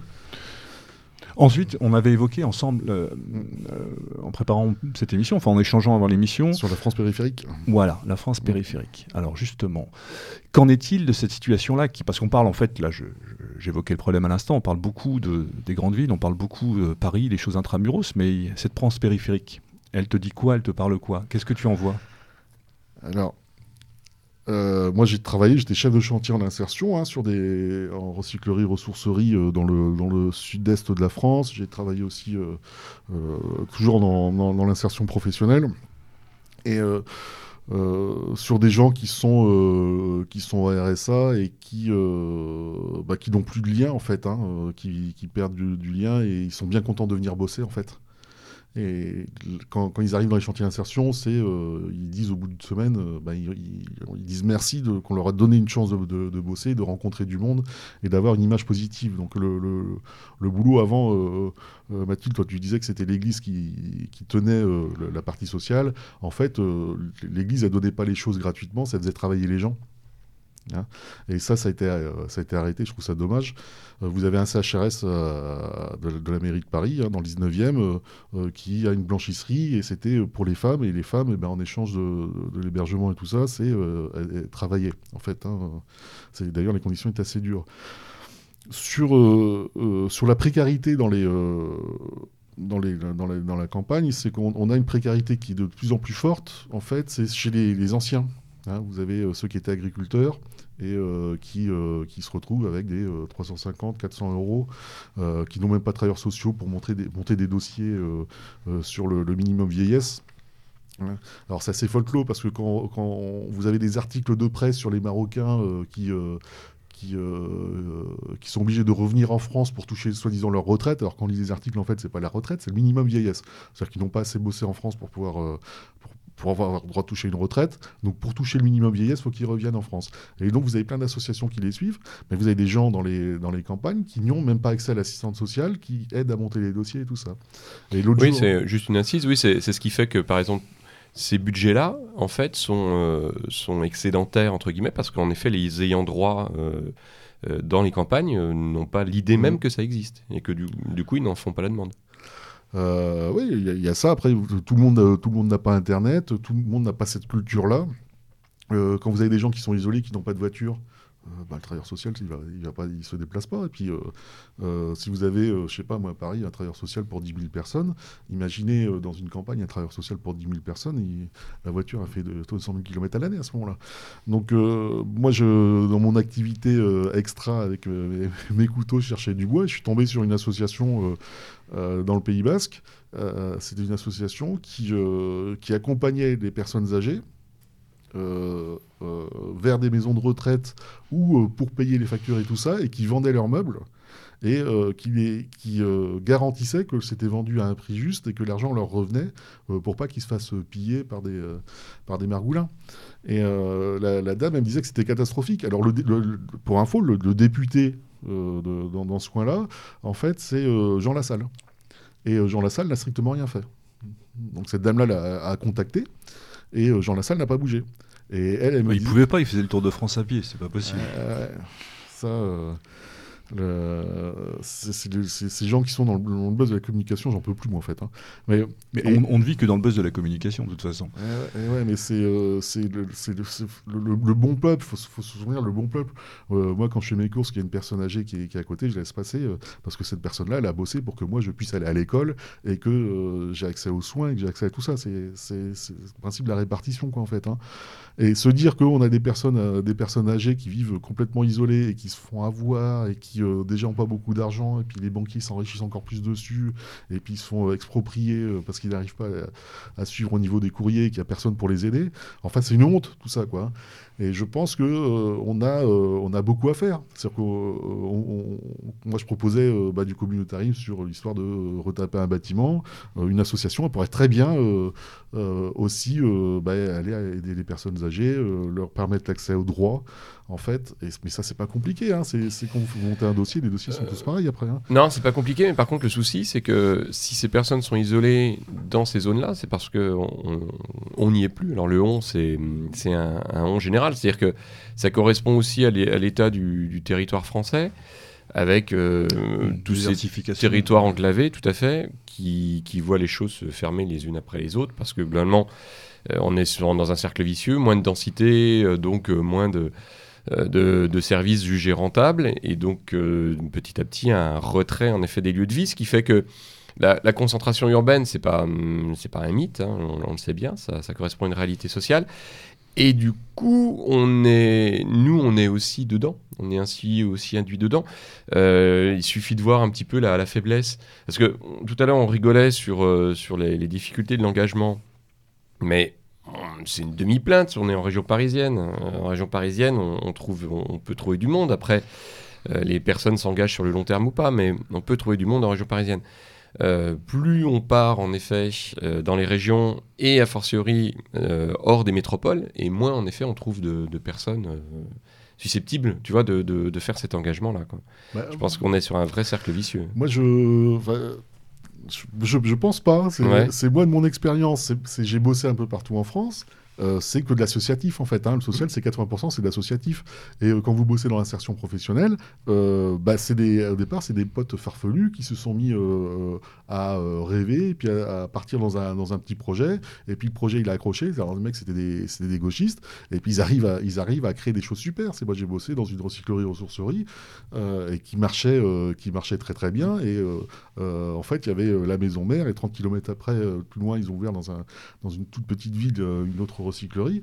Et euh, bah, ils n'arrivaient pas, d'ailleurs, ils n'arrivaient pas à recruter de- d'encadrants euh, techniques euh, parce que c'est les gauchistes, ça ne tient pas forcément la route hein, euh, par rapport à un public difficile. Mais euh, c'était, je, je- vois pas, moi, je vois pas pourquoi on pourrait pas le faire. On voit beaucoup dans, nos régions et des gens de bonne volonté qui cherchent à s'installer avec ce fameux retour à la terre de manière à vivre de manière plus, on va dire, concrète, pratique, avec un contact à la nature et s'affranchir de, l'urbain. Monter des projets qui sont souvent des projets intéressants d'ailleurs, mais qui sont des projets professionnels, entre guillemets, retrouver euh, certaines euh, traditions euh, dans, le travail autour de, de- projets, je sais pas, moi, les animaux, le fromage de chèvre, je sais pas, le traitement de la laine, ainsi de suite. Mais est-ce que tout ça, ça se fait pas, pas la défaveur, mais cette logique de la solidarité en fait Parce que je vois dans la campagne, euh, euh, moi j'ai, voilà, j'ai, euh, quand je vais en Haute-Loire et j'ai, j'ai- j'ai- j'ai un- un- une petite maison là-bas, de se dire que aujourd'hui, tomber malade quand on est dans un endroit comme ça, on se dit qu'il faut faire 45 km pour aller, pour aller à l'hôpital ou pour avoir véritablement une assistante sociale qui n'est jamais là ou quasiment pas. Et que tous ces gens, en fait, il y a beaucoup de choses à faire dans ces endroits-là, mais est-ce que ça se fait pas à la, à la défaveur de la solidarité, justement? Par rapport aux anciens, on parlait des anciens, là, je parle des anciens, parce que on fait pas attention aux autres. On a une espèce de.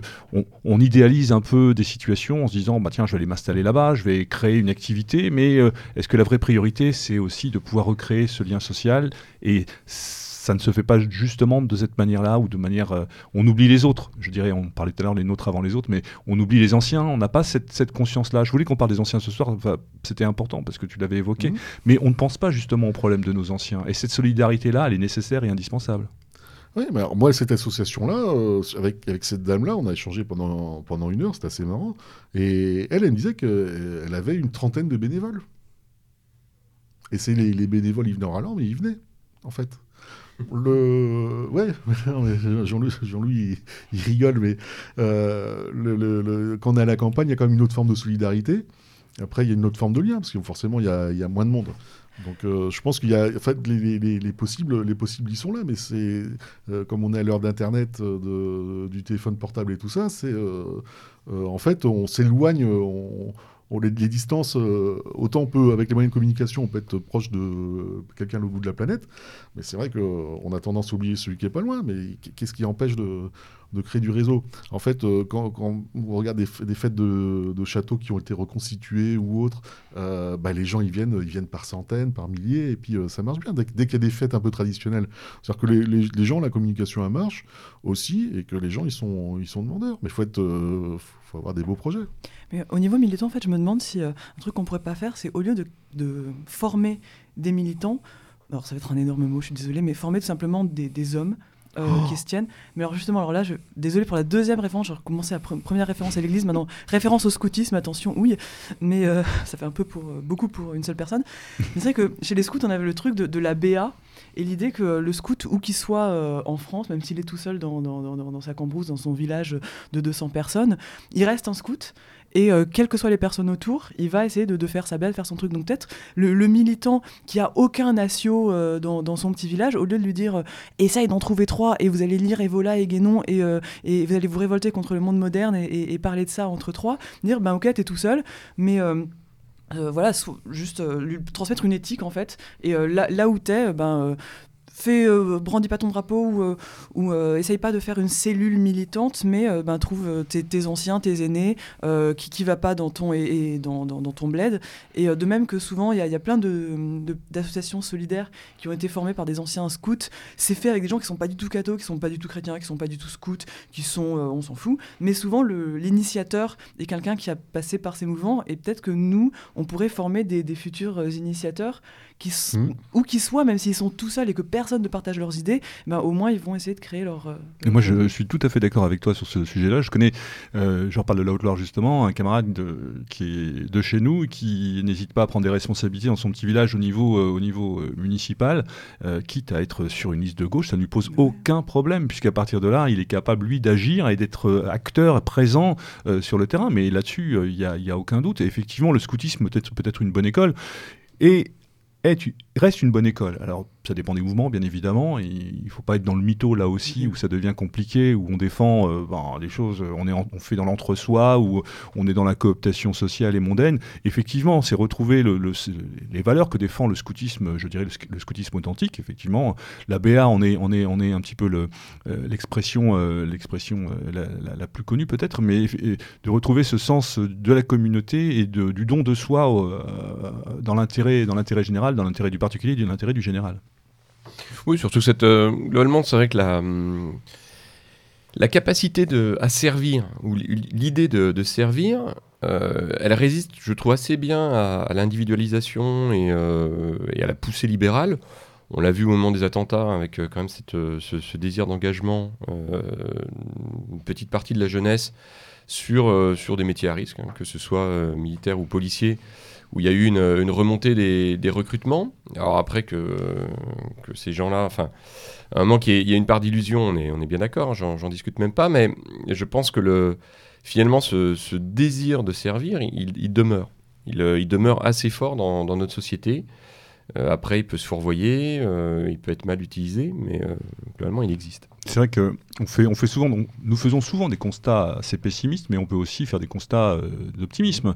Il y a des initiatives, il y a des choses, il y a l'engagement, effectivement, retrouver l'esprit de l'esprit chevaleresque, l'esprit euh, du don euh, vis-à-vis -vis des autres et de la chose bien pensée, c'est quelque chose qui peut aussi rapidement fédérer des initiatives et mettre en place ben, les choses que tu appelais de tes voeux au niveau du, du, principe communautaire, d'action et de mettre en place des systèmes d'aide autour de, de personnes de bonne volonté.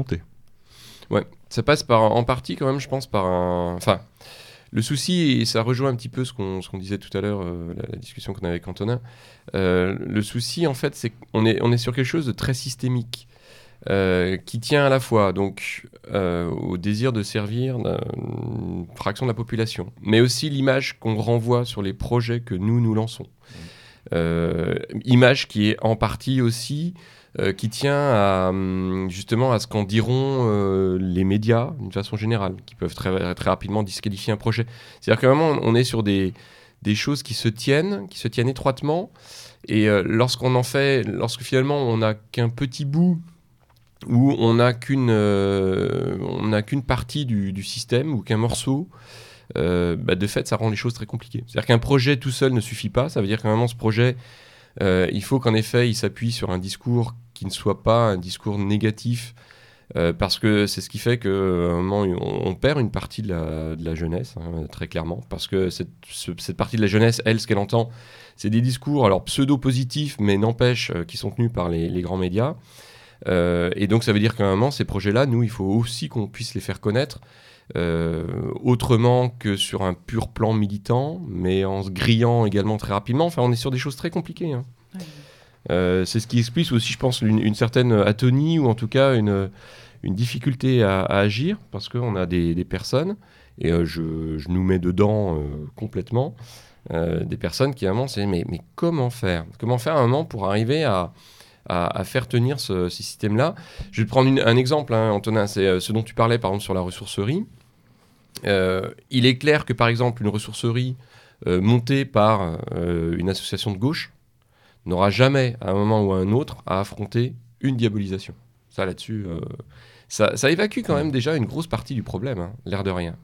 Parce que après, Bah oui, mais d'où l'intérêt de faire sous les radars. ah, mais on est, Exactement. on est, on est Moi, bien d'accord. la même chose, On est bien d'accord. Mm. Mais tu vois, c'est c'est ça aussi. C'est, euh, Il y a cette dimension-là. Je je connais pas euh, une initiative, je, n'ai pas en mémoire une initiative récente euh, issue de, ces mouvances-là, euh, qu'elles soient d'extrême gauche, qu'elles soient euh, France Insoumise, qu'elles soient ceci ou cela, euh, qui ait eu à subir euh, les, foudres euh, des médias, même du, moindre petit média, du, du journaleux euh, de base euh, très local, mais qui va avoir l'impression d'avoir euh, découvert euh, euh, une- un repère euh, qui, met en danger euh, la sécurité nationale et qui va, qui va monter son épingle. hein. Mais, non, mais c'en est là quand même. Quand on voit les, enquêtes de police euh, que peuvent faire euh, certains, certains euh, petits journalistes locaux, enfin quand je dis petits, euh, c'est même pas besoin de dire petits, mais des journalistes locaux, euh, parce que les grands journalistes, euh, c'est bon, Euh, on, voit, à peu près ce que ça donne.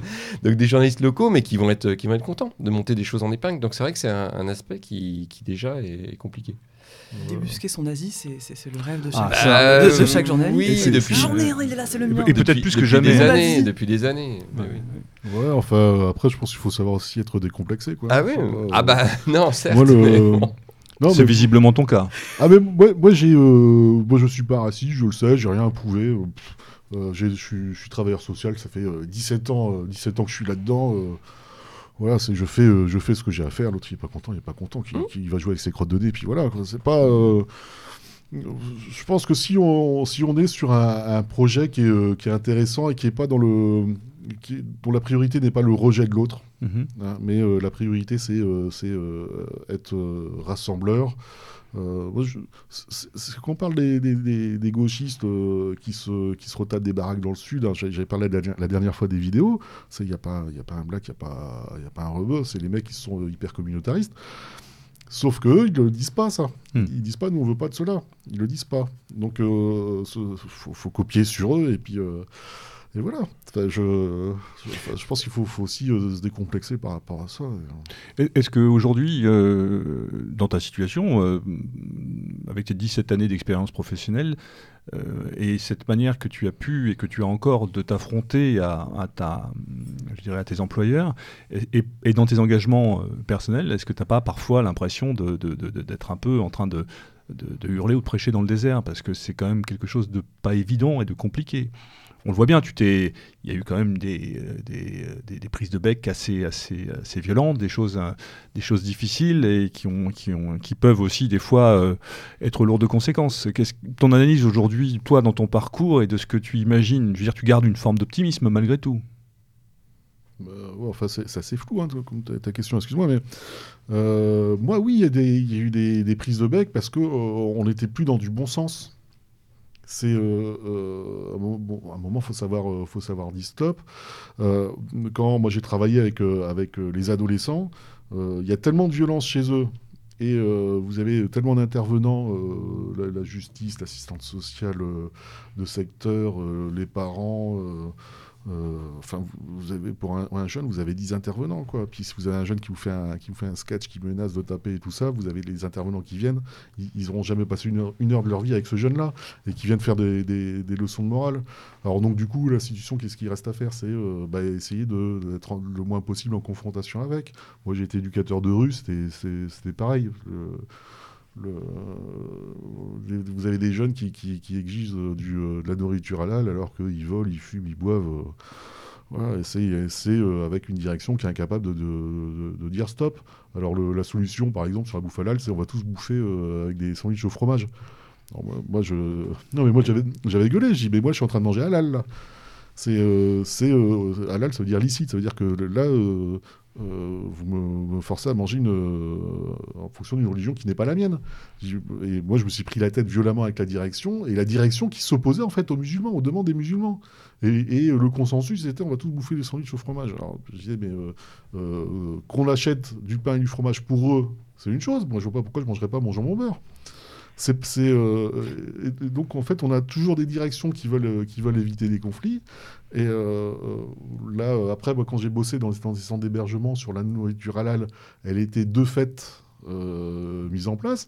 Mais c'était moi, par exemple, là, c'était pas une demande spécifique des musulmans, la, nourriture halal. Donc en fait, on a, la gauche qui, qui, veut éviter tout conflit et qui veut, qui est xénophile, qui veut faire plaisir aux autres.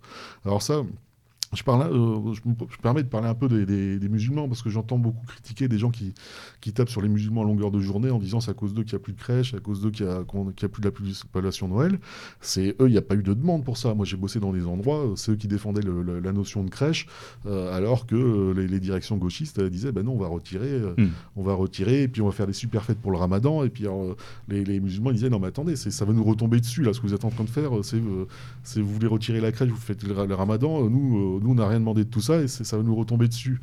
Donc euh, en fait, on a des gens qui sont, euh, on, a, des directions. en fait, on est en pleine exotisation de l'autre. C'est-à-dire que l'administration gauchiste voit l'autre ben, vraiment euh, comme le nègre banania ou comme un, mmh. vague bédouin. oh bah c'est rigolo, donc c'est. Prête plus une banania. Oui, c'est vrai. Ah, le prêtre, ben oui, le prêtre plume banania, bien sûr. Mais, voilà, c'est une occasion pour eux de, de, régler leur propre haine envers, envers l'Église, envers, envers la culture française. Et sous prétexte d'aider l'autre. Oh super, on va faire un bal masqué. Enfin, un bal masqué euh, ramadan, quoi que ce soit, c'est chouette, c'est exotique, alors que eux n'ont rien demandé. Et finalement, on retombe toujours dans ces vieux trucs d'exotisation de l'autre et qui est une espèce de racisme. Genre, ah, c'est chouette, c'est nouveau. Comme ça, on prend ce prétexte pour euh, tuer le père et, euh, et faire, et se déguiser en bédouin, quoi. Oui, de toute façon, les... généralement, c'est une institution qui, en effet, anticipe des demandes qui n'arrivent pas. Ouais, et. Donc moi, je me suis souvent retrouvé en conflit par rapport à ça. Et euh, là, moi, dans mon boulot, bah, je, suis, euh, je suis de plus en plus, euh, mal à l'aise parce que sur l'histoire du, grand remplacement, on a l'argent, l'argent que les Français donnent pour les SDF. En fait, c'est détourné pour, pour favoriser une migration économique. Et quand vous avez des gens qui sont à la rue, euh, qui ont vécu un certain temps à la rue, pour les retaper, pour les valoriser au travers de l'emploi ou d'une activité technique, euh, vous avez les chantiers d'insertion. Les chantiers d'insertion, ça a été créé pour ça. Et euh, bah, maintenant, l'État impose alors, soit c'est l'État qui impose, soit les associations comme Emmaüs, Aurore ou autres qui, qui capitalisent là-dessus et qui vont faire des sessions juste pour les migrants. Quoi. Euh, et donc nous, du coup, les, nos gars qui sont, euh, qui sont à la rue et qui ont vécu à la rue et qui ont besoin de, faire une activité intéressante, bah, ils n'y ont, plus accès. Quoi. Et euh, ça, quand vous avez quelqu'un qui a vécu, je sais pas, moi, 5 ans à la rue et, qui vous avez réussi à le convaincre à aller travailler dans un chantier d'insertion pour qu'il y ait une activité, pour qu'il pense à autre chose qu'à l'alcool et tout ça, et il n'y a pas de place parce que Emmaüs, il préfère embaucher des Afghans ou des Roms, je peux vous dire que c'est c'est hyper frustrant. Quoi. donc moi, à un moment donné, je c'est bon, je j'ai envie de baisser les bras et de, et de dire bah, stop. Quoi. Euh, d'autant qu'ensuite, euh, cette présence dans les chantiers d'insertion est mise, euh, est mise en valeur au niveau médiatique pour dire bah, regardez, finalement, ils ne demandent qu'à travailler. Et donc, donc il, faut, il faut les garder puisqu'ils ne demandent qu'à travailler. Ouais, enfin, c'est quand même l'argent du social, alors que c'est le MEDEF qui est très content de les avoir. Hein. Donc euh, pourquoi c'est pas le Medef euh, qui paye, euh, qui paye les, formations de ces gens-là? Euh, C'est euh, là où c'est quand même dégueulasse. Euh, vous avez euh, une migration économique qui vient euh, pour le grand remplacement et c'est euh, payé par les Français euh, au travers du social. Et je trouve ça, euh, je trouve ça vraiment immonde, quoi. Moi, j'ai demandé, j'ai dit que je voulais pas m'occuper des, mi- des migrants économiques. Je l'ai dit, moi, je l'ai dit à ma direction.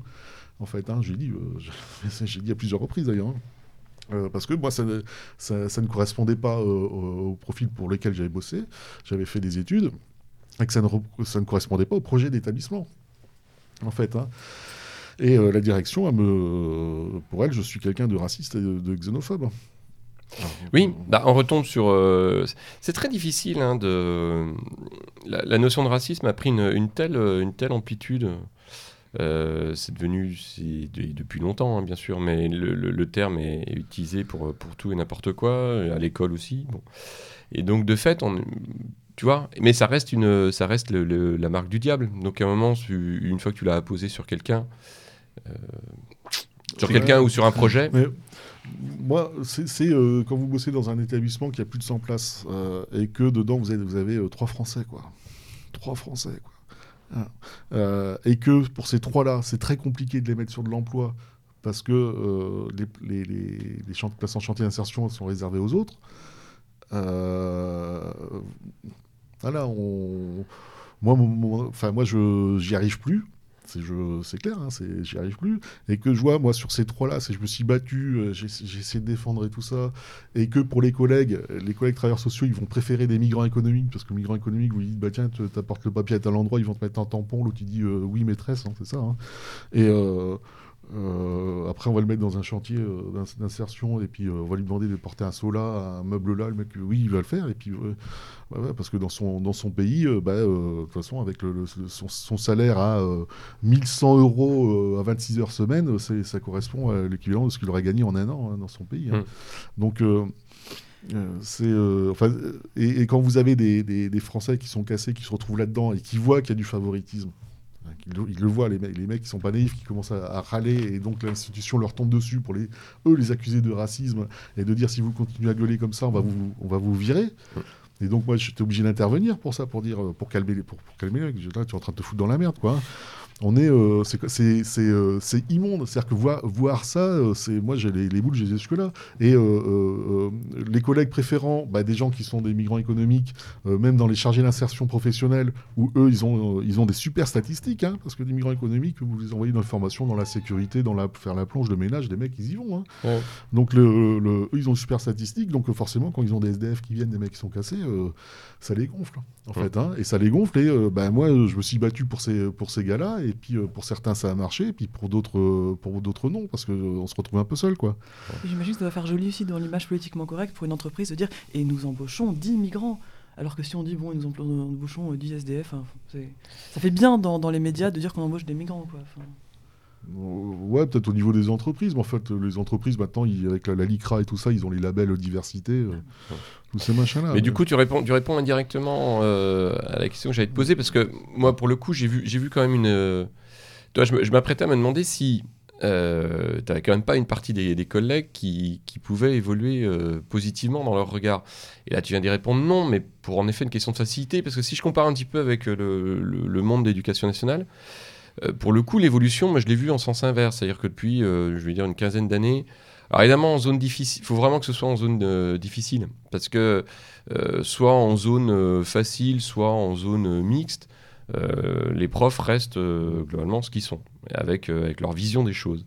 Par contre, dans les zones difficiles, globalement, l'évolution, je trouve que sur les, les 15 dernières années, elle est très sensible sur une, une partie du, du- du public, une partie des, profs, et en particulier chez les jeunes profs, euh, qui sont quand même euh, bien plus lucides sur, en gros, euh, la question de l'immigration qu'il y a une quinzaine d'années. Mais parce qu'à un moment, ils sont confrontés à une, une troisième génération, deuxième ou troisième génération qui, qui pose de, vrais problèmes, d'accord, en zone urbaine, hein, je pense par exemple en Seine-Saint-Denis, qui pose donc de vrais problèmes et qui, globalement, là aussi, hein, on voit des établissements où, euh, sur certains quartiers, il y a quasiment plus un gamin euh, dans certaines filières, mais même à l'échelle des lycées, euh, des bahuts où on trouve quasiment plus de, gamins d'origine française parce que bah, les familles, et c'est heureux, sont partis, sont partis ailleurs. hein. Elles ont essayé de faire un pas de côté et puis d'aller 2 km ou 3 km plus loin. Et du, coup, on a des, lycées comme ça qui, ou des collèges hein, qui peu à peu sont en train de couler.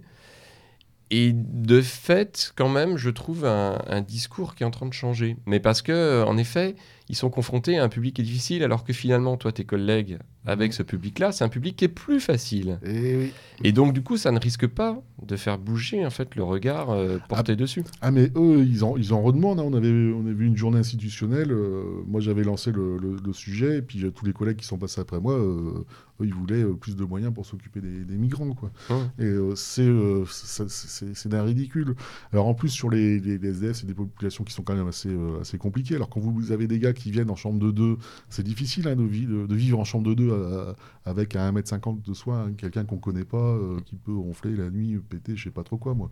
Ou euh, Ah, tout ce qui fait l'intimité, quoi. Ouais, ou appeler, ou appeler le bled à 3h du matin pendant deux heures en parlant super fort. Quoi.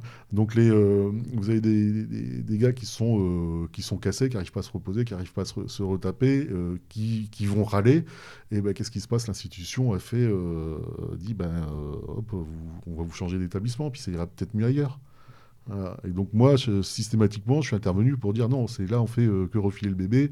Euh, c'est on a un souci, il faut qu'on faut qu'on le travaille quoi. C'est on a notre part de responsabilité et forcément l'institution elle n'a pas envie de, de- de l'entendre. Ouais. Ça. Et, euh, quand, quand je suis euh, quand, je parle d'un chiffre de 3, 3 pour 100 et quelques. hein, euh, voilà, c'est tra- travailleur social maintenant, c'est participe au grand remplacement et ça n'a euh, vraiment plus aucun sens quoi. Mm. Sur toutes, sur toutes ces, ces places ouvertes, si on, si on revient un petit peu sur le, contexte de, ce début décembre, euh, toutes ces places soudain qui sont ouvertes euh, par l'État euh, sur les plans grand froid, tout, ça vient d'où? Elles sont Habituellement, ces places, qu'est-ce qu'elles sont Qu'est-ce qu'elles- qu'est-ce qu'on en fait? Alors en fait, euh, c'est pas le plan grand froid, hein, c'est le le plan hiver. Le plan hiver, pardon. Euh, Le plan grand froid, c'est activé Ouais. sur, euh, sur que, le- que les périodes où on est en de zéro. Mm. Euh, Oui, le plan grand froid, c'est l'ouverture des, des gymnases, par exemple, c'est ça? Ou Ouais. pas du tout? Oui, Ouais, c'est ça. Euh, bah, en, en fait, euh, c'est des, bâtiments qui appartiennent, euh, qui appartiennent à l'État et qui sont en attente de travaux ou autres et qui peuvent être prêtés le temps, le temps d'un hiver. Alors, moi, je me souviens quand j'avais commencé là-dedans, les- les- les- tous les centres d'hébergement d'urgence hivernaux avaient été stabilisés, c'est-à-dire ouverts à l'année après. Donc on se dit, mais euh, si ce bâtiment-là, il, euh, il le transforme d'un d'un centre temporaire en un centre sta- stabilisé, ils vont les trouver où les autres bâtiments? Et en fait, tous les ans, ils arrivent à en trouver. quoi. C'est. euh, Ouais, ouais. Et alors, euh, ils peuvent ouvrir euh, des bâtiments pendant deux ans, Mhm. en fait. hein. et bon, bah, quelqu'un qui rentre dans un bâtiment qui est ouvert pendant deux ans, il sait que forcément, il va avoir un logement, il aura tout. Quoi. Euh, non, non, mais de toute façon, il y a, il y a de l'argent. euh, ça, euh, mais là, il parlait l'autre jour d'un truc, que c'était ri- c'était ridicule, ça, d'un centre d'hébergement. Bah, justement, c'était pour les, pour les femmes qui sortaient de maternité et puis euh, pour les familles. Donc, c'était que des étrangers. Et, voilà, vous avez. euh, c'est les, les, femmes, elles ont bien compris qu'en étant enceintes, bah, elles auraient euh, les papiers pour le, pour le gamin, la régularisation pour elles, et puis que en étant pris en charge dans un centre d'hébergement, l'État allait valider les dossiers et que tout, tout irait bien, quoi, en fait. hein. Donc, Oui, euh, c'est c'est ni plus ni moins que ce qui se passe par ailleurs à Mayotte, par exemple. hein, euh, où. En fait, où on a, on a ça. hein, les, les maternités sur place explosent parce que, en effet, euh, il y, a- il y a toute cette, euh, cette migration euh, en provenance des Comores pour que l'enfant soit né sur le territoire français. Ouais, bah, après, c'est, c'est, que c'est, euh, oui, elles, elles savent pas où elles vont aller habiter euh, en sortant de la maternité. Mais alors, euh, avant d'y rentrer, elles habitaient où, Mmh. en fait hein? Bon, donc c'est- là, on est quand même en train de prendre les gens pour des cons, quoi. Donc, euh, donc oui, on est, euh, on est dans un, dans un, dans un grand, grand remplacement, mais qui est, euh, qui est honteux, qui est scandaleux, qui est payé, payé par les Français. Il y a 18 000 euros la place, quoi. Enfin, moi, c'est, un scandale. hein. C'est comme pour les mineurs, euh, mineurs étrangers. euh, les places, elles oscillent entre 50 000 et 80 000 euros quand même à Mmh. l'année. hein. Donc euh, là, les départements, ils sont en train de, ils sont en train de, de- de tirer la langue. Alors, euh, vous avez des, des gamins, des mineurs euh, qui, a- qui arrivent. Alors, ils sont for- pas forcément mineurs. Mais même, même au-delà de ça, euh, euh, quand vous avez des gamins qui sont pris en charge à 50 000 à 80 000 euros à l'année, et que vous avez des personnes âgées qui n'ont pas accès à des travailleurs sociaux. Dans- oui, c'est le- deux, fois le- c'est deux fois le prix de, du coût à l'année au niveau éducatif hein, dans le secondaire. Voilà. On tourne à peu près à 40 000. Donc, euh, donc si tu prends, toi, Ah bon si on prend sur 80 000, ouais. Ah, je crois que c'était dans les 10 000, ouais, on regardait. Ah non, non, non, non, non c'est un peu plus quand même. Ah bon. C'est un peu plus. oui, oui. donc, euh, donc voilà. Donc du coup, on est en effet sur, euh, on est sur quelque chose qui est soit autant, soit quasiment sur du double. Enfin, c'est quand on voit, on voit ces, ces mannes d'argent, et puis après, euh, aux Français, on va leur dire, bah, maintenant, on va faire réduire les dépenses. euh. Voilà. Ouais, ouais. Mais euh, sur le. euh, euh, en tant que tel, euh, parce qu'il y a déjà eu des, des études de, de coûts, hein, mais qui, bon, à chaque fois, ont, ont pu être contestées par tel ou tel économiste plutôt bien pensant. Mais hum, toi, pour le coup, est-ce que, est que ces chiffres circulent, si tu veux, de façon. est-ce qu'il y a une transparence en fait au niveau des, des coûts de, de prise, euh, de prise en charge et d'hébergement? Ou est-ce que ce sont des, des- des estimations de ta part? C'est-à-dire qu'à un moment, Ah non, non, vous, à votre non, niveau. Non, non, non, c'est pas des estimations. hein. Des, Oui, c'est-à-dire qu'à un moment, tu vois passer. tu- Oui, c'est les, les- les budgets, euh, les budgets, on nous les donne euh, au niveau associatif, on nous les donne pour un établissement. Après, euh, le, le calcul, c'est pas compliqué. Enfin, en gros, en général, c'est 18 000 euros. Moi, j'ai bossé dans, l'urgence hivernale et puis dans la, dans la stabilisation. En fait, c'est 1500 euros par mois, quoi. Donc, euh, c'est quand même des centaines et des centaines de, de millions qui sont dépensés. Moi, c'est des, des, des- des- des sommes euh, astronomiques. Et ce que je ne comprends pas, c'est que dans l'émission nationaliste, ils n'en parlent pas de ça. Oui, mais c'est du coup, c'est la question que j'allais te poser. C'est un moment, qu'est-ce qu'on fait de ces chiffres, par exemple? Dans le- Parce que c'est. Alors, pas forcément sur des, des pavés, euh, pas forcément sur des choses très, très épais, enfin, sur, sur carrément des livres. Il y a pu y en avoir. hein. Le rapport, euh, comment il s'appelait euh, ce, euh, Cet économiste proche du, du front, qui est le premier à avoir essayé de faire une, le rapport Mios. Donc, généralement, bon, ces, ces rapports, comme ils étaient édités, justement, comme le rapport Mios, en l'occurrence, a pu être édité à l'époque par le, le Front, il a tout de suite été euh, diabolisé, et donc euh, on a dit, mais non, mais de toute façon, c'est n'importe quoi. Mais justement, sur des, des publications de chiffres qui soient nettement plus neutres, qui soient pas forcément pris en charge euh, par, euh, par tel ou tel média euh, de la mouvance patriote, ou, bon, mais qui, à un moment, qui, qui puisse être mis en circulation. Parce qu'en effet, là, c'est c'est du, ça fait de la bille, tu vois, ça fait du, biscuit. mais- mais c'était euh, Emmanuel Cos, elle avait dit que le- l'hébergement en France était 1 milliard 500 millions d'euros. 1 milliard 500 millions d'euros, quoi. Ouais, mais C'est- c'est, tu vois, pris, pris, euh, pris globalement, si tu veux. Ça Euh, évoque rien aux gens. L'hébergement dit comme ça, les gens se disent bon, l'hébergement, voilà, ça, ça, ça, Mm. ça évoque pas de, de- les réalités dont tu parlais. Ah oui, mais sur, sur l'histoire des 18 000 euros, euh, euh, là-dessus c'est clair. Mais moi, ça me faisait, c'est quand, c'est sympa de faire des comparaisons de chiffres. Alors le, quand on voit que le, par exemple, Macron a été en Afrique, il donne, euh, il donne euh, un milliard d'euros à, à l'Afrique et ça correspond à, comment s'appelle, 20 fois le budget de, du ministère des, des- des femmes, en fait. Où euh, pendant une semaine, on va nous parler. euh, nous dire oui les femmes le harcèlement tout, tout ça et puis à côté de ça ils vont il va donner euh, le budget tac hop allez pour toi euh, Il il l'a donné ou il a fait une promesse de don qu'il n'est pas du tout engagé à Alors- tenir et qui va peut-être. euh, alors en, en fait c'est moi j'aime bien aller sur le site de l'AFD hein, euh, c'est l'agence de, l'agence, ouais. de- de- de développement et en fait ils donnent pas ils donnent pas mal de chiffres alors faut quand même creuser quand même hein. et euh, vous voyez des vous voyez plein de projets et quand on lit en fait généralement ce sont des prêts euh, conditionnés c'est à dire que le prêt est annulé à partir du moment où le- l'équivalent de l'argent qui, a été prêté et, et va partir dans un autre projet. C'est-à-dire que si l'État français prête 100 millions et que, je sais pas, moi, le Gabon, euh, ils disent euh, le, le projet se fait, et que le Gabon a dit, bah, nous, on a économisé 100 millions et on va faire un autre projet, la France dit, OK, vous gardez vos 100 millions, vous ne nous payez pas, et vous faites un autre projet. Quoi. D'accord. En fait, Alors après, moi j'ai euh, un regard, euh, si tu veux, un peu, un peu contrasté là-dessus, dans le sens où, de toute façon, il faudra qu'il y ait des transferts d'argent, de mon point de vue. C'est-à-dire que euh, soit ces transferts d'argent, après, ils se feront ici, parce que les gens seront venus ici, soit ils se feront là-bas, mais parce que les gens seront restés là-bas. Euh, et que donc, à un moment, de toute façon, euh, tu vois, on, je, pense que d'une manière ou d'une autre, il va falloir arriver à, stabiliser une partie des populations qui n'ont qu'une envie, c'est de venir ici, qu'elles restent là-bas. Et pour qu'elles restent là-bas, je pense que de toute façon, il faudra qu'on paye. Un petit peu sur, le modèle japonais qui est un moment de dire, ok, très bien, euh, Oui, en effet, euh, les années à venir vont être compliquées euh, parce que notre population vieillit.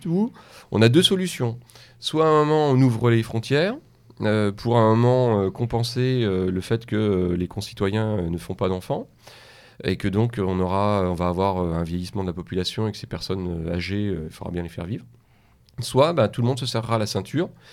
Clairement, ils ont fait le choix, le deuxième choix, hein, qui est de dire à un moment, on n'ouvrira pas nos frontières, il n'y aura pas d'immigration au Japon. Et en effet, le niveau de vie, oui, il va, il va forcément diminuer. Euh, personnellement, si tu veux, je, je suis quand même plus sur la deuxième. euh, sur- je serais quand même plus sur un deuxième choix, tu vois. Qu'à un moment de dire, il faut payer. Moi, le, Bah, je, préfère, non. je préfère payer. Je préfère à un moment qu'il y ait des projets de développement là-bas, tu vois, quitte à ce qu'on, en effet, on en finance une partie et que ces projets de développement, ils fassent que les populations, elles restent là-bas, plutôt qu'elles ne viennent ici. Non, non, mais moi je suis pas, je suis pas d'accord. Moi, c'est c'est euh, c'est l'alternative du diable que tu, que, tu- que tu dis là. Bah, Euh, face à une Afrique qui va, qui va quadrupler, si tu veux, d'ici, euh, d'ici mais- la fin du siècle. mais- non, non, mais attends, non, mais moi, c'est- j'ai été interpellé, Mathilde, je vais, je vais répondre. Non, mais déjà, c'est l'alternative du diable. C'est pourquoi, pourquoi il y aurait ces choix-là? Pourquoi il n'y aurait pas aussi le choix de d'avoir beaucoup, beaucoup, beaucoup moins d'immigration euh, pour permettre aux femmes euh, l'argent qui n'est pas, pas versé au- par rapport à l'immigration, hein, quand on parle de 18 000 euros la place, voilà, hein, sur des, des centaines, de, des, milliers de personnes, euh, que cet argent-là, il est redistribué pour, pour que les femmes fassent le choix de, travailler ou de pas travailler, d'avoir de l'aide à domicile et d'avoir ça, que des gens, ils, ils- les gens veulent pas non plus avoir d'enfants parce que c'est compliqué au niveau de la superficie, des, des- logements et tout ça, alors que quand on est en train de loger la moitié de l'Afrique, bah forcément, tous les logements, ils, diminuent. Donc les gens, les Français, de, voulant avoir des enfants dans des bonnes conditions, ils hésitent. Non, non, après, c'est le, c'est le problème le, le problème de, l'Afrique. C'est, ils ont des, des, comment s'appelle, des, sous-sols qui sont super riches. Euh, ils ont plein de terres qui sont inexploitées. C'est, c'est- c'est aussi à, à eux de prendre leur destin en main. Ouais, enfin, les entreprises, les entreprises qui exploitent ces richesses-là, euh, Antonin, c'est pas des, des entreprises C'est pas des hein. entreprises africaines. oui. Mais c'est leur, mais c'est leur problème, ça. Enfin, je... Bah, je crains que pas seulement. Mais là, on s'éloigne du domaine social. c'est- euh, faudrait, il carrément faire une autre émission Ouais. dessus. Je voudrais juste techniquement, euh, tu disais que euh, le, voilà, que c'était cette alternative, euh, soit d'ouvrir les frontières, soit de serrer la Enfin, ceinture. pas ouvrir, si tu veux, Enfin, mais oui, d'être de- dans l'état actuel où ça. finalement on, Ou sinon, on- de se serrer la ceinture, mais pourquoi exactement on devrait se. Enfin, je, je comprends pas comment économiquement. Euh, Enfin. En quoi justement le fait de, de, de, de- de fermer les frontières et de réduire euh, au maximum euh, euh, toute immigration nous obligerait à nous serrer la ceinture C'est juste ça. Bah, que je- justement, Non, pour, pour- contribuer, si j'ai bien suivi, pour contribuer financièrement au développement là-bas sur place, pour éviter cette immigration-là chez nous. Quand je dis serrer la ceinture, c'est sans doute excessif, si tu veux. C'est pas, c'est pas s'appauvrir nous-mêmes, mais c'est qu'à un moment, Ah, de toute cas, façon, de toute façon, euh, si tu veux, euh, d'une façon ou d'une autre, je pense que la question, il y aura une question financière. L'argent Oui, sera mais- sur le tapis. ouais. Mais vu le prix justement que de- dont tu parlais, euh, le, le prix euh, de l'immigration, le prix de toutes ces aides, euh, finalement, est-ce que ça, enfin, ça on n'aura pas à faire particulièrement d'efforts si on ne paye pas ce prix-là, mais le- tout à fait. Ouais, mais je pense qu'à voilà, plutôt que l'argent il soit dépensé ici Oui, et que les ça. gens viennent, Autant le dépenser là-bas. autant le dépenser là-bas. Ouais, non, mais Macron, Macron, il a donné euh, un milliard d'euros, euh, alors qu'on est déjà, nous, surendettés, on est à 100% de, de- d'aide du PIB et tout ça. Et j'ai été voir sur, euh, sur Internet l'endettement des pays africains. Bah, ils, y sont, euh, ils sont à 20%, 30%, mais qui, qui s'endettent eux. Pourquoi, pourquoi s'endetter nous?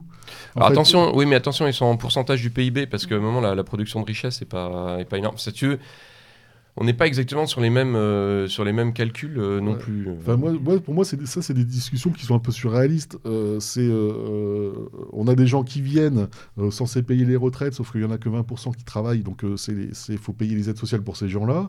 Et après, les retraites des 20%, là, c'est qui c'est qui va les payer C'est-à-dire qu'on on s'en sort jamais. Ouais, Ensuite, on est bien d'accord. Ensuite, quand on a des gens, qui, on a des gens qui viennent bosser, mais il y il y a- y, a- y a un exemple qui est assez marrant, c'est quand, quand on fait venir un plombier chez soi, c'est c'est une fois que c'est posé et qu'on a payé, c'est il vient pas avec sa famille prendre des douches. Hein. Donc, euh, s'il y a des gens, s'il y a des Africains qui viennent bosser en France, on est- on n'est pas censé prendre en charge toute la famille. Moi, j'avais une amie qui était maghrébine qui disait ouais, mais mon père, il a été, euh, il a été, euh, comment ça s'appelle, euh, il était maçon, euh, il ce qu'était la, san- la santé et tout ça. euh, c'était pour la France. Alors je dis euh, non, c'était pas pour la France, hein, c'était pour, euh, pour Bah, une entreprise euh, du bâtiment. Ouais, ouais. Et, et Ah. accessoirement pour lui. Voilà, et tous les maçons et- français se et- sont esquintés exactement pareil. Ouais, mais c'est. euh, euh, je disais, mais euh, toi, vous êtes sept dans la famille, c'est quand tu prends le euh, de soins, d'éducation et tout ça, c'est, euh, je pense que ton père, lui, la richesse qu'il aura fait pour, euh, en, bossant, même s'il a super bien bossé, qu'il s'est abîmé et tout ça, eh ben, euh, c'est quand même le- les Français qui ont payé euh, l'immense majorité de l'éducation des, de tes frères et sœurs, de toi, de tes frères et sœurs et tout ça, quoi. Donc, enfin bon, je pense que là, euh, je- ce que je dis, c'est tout le monde est au courant, en fait, hein, les, auditeurs, les auditeurs aussi. Après, moi, l'Afrique, c'est leur problème, ils se démerdent. Quoi. Euh, Mais c'est vrai quand même l'Afrique, c'est leur problème au sens où ils n'ont pas les technologies pour exploiter leur propre sous-sol, donc c'est des technologies étrangères. Donc c'est vrai que l'argent dont on parlait, ce serait aussi pour les former à, les, à exploiter leurs propres technologies, leurs propres ressources. Vu que là, en effet, ils se, ce sont toujours des entreprises, euh, soit européennes, mais surtout asiatiques maintenant, qui, euh, qui les. Surtout que l'ami Macron a annoncé que c'était la fin de la France-Afrique, qu'elle n'existait plus. Donc tout va bien. Voilà. avec un gros chèque. qui va bien.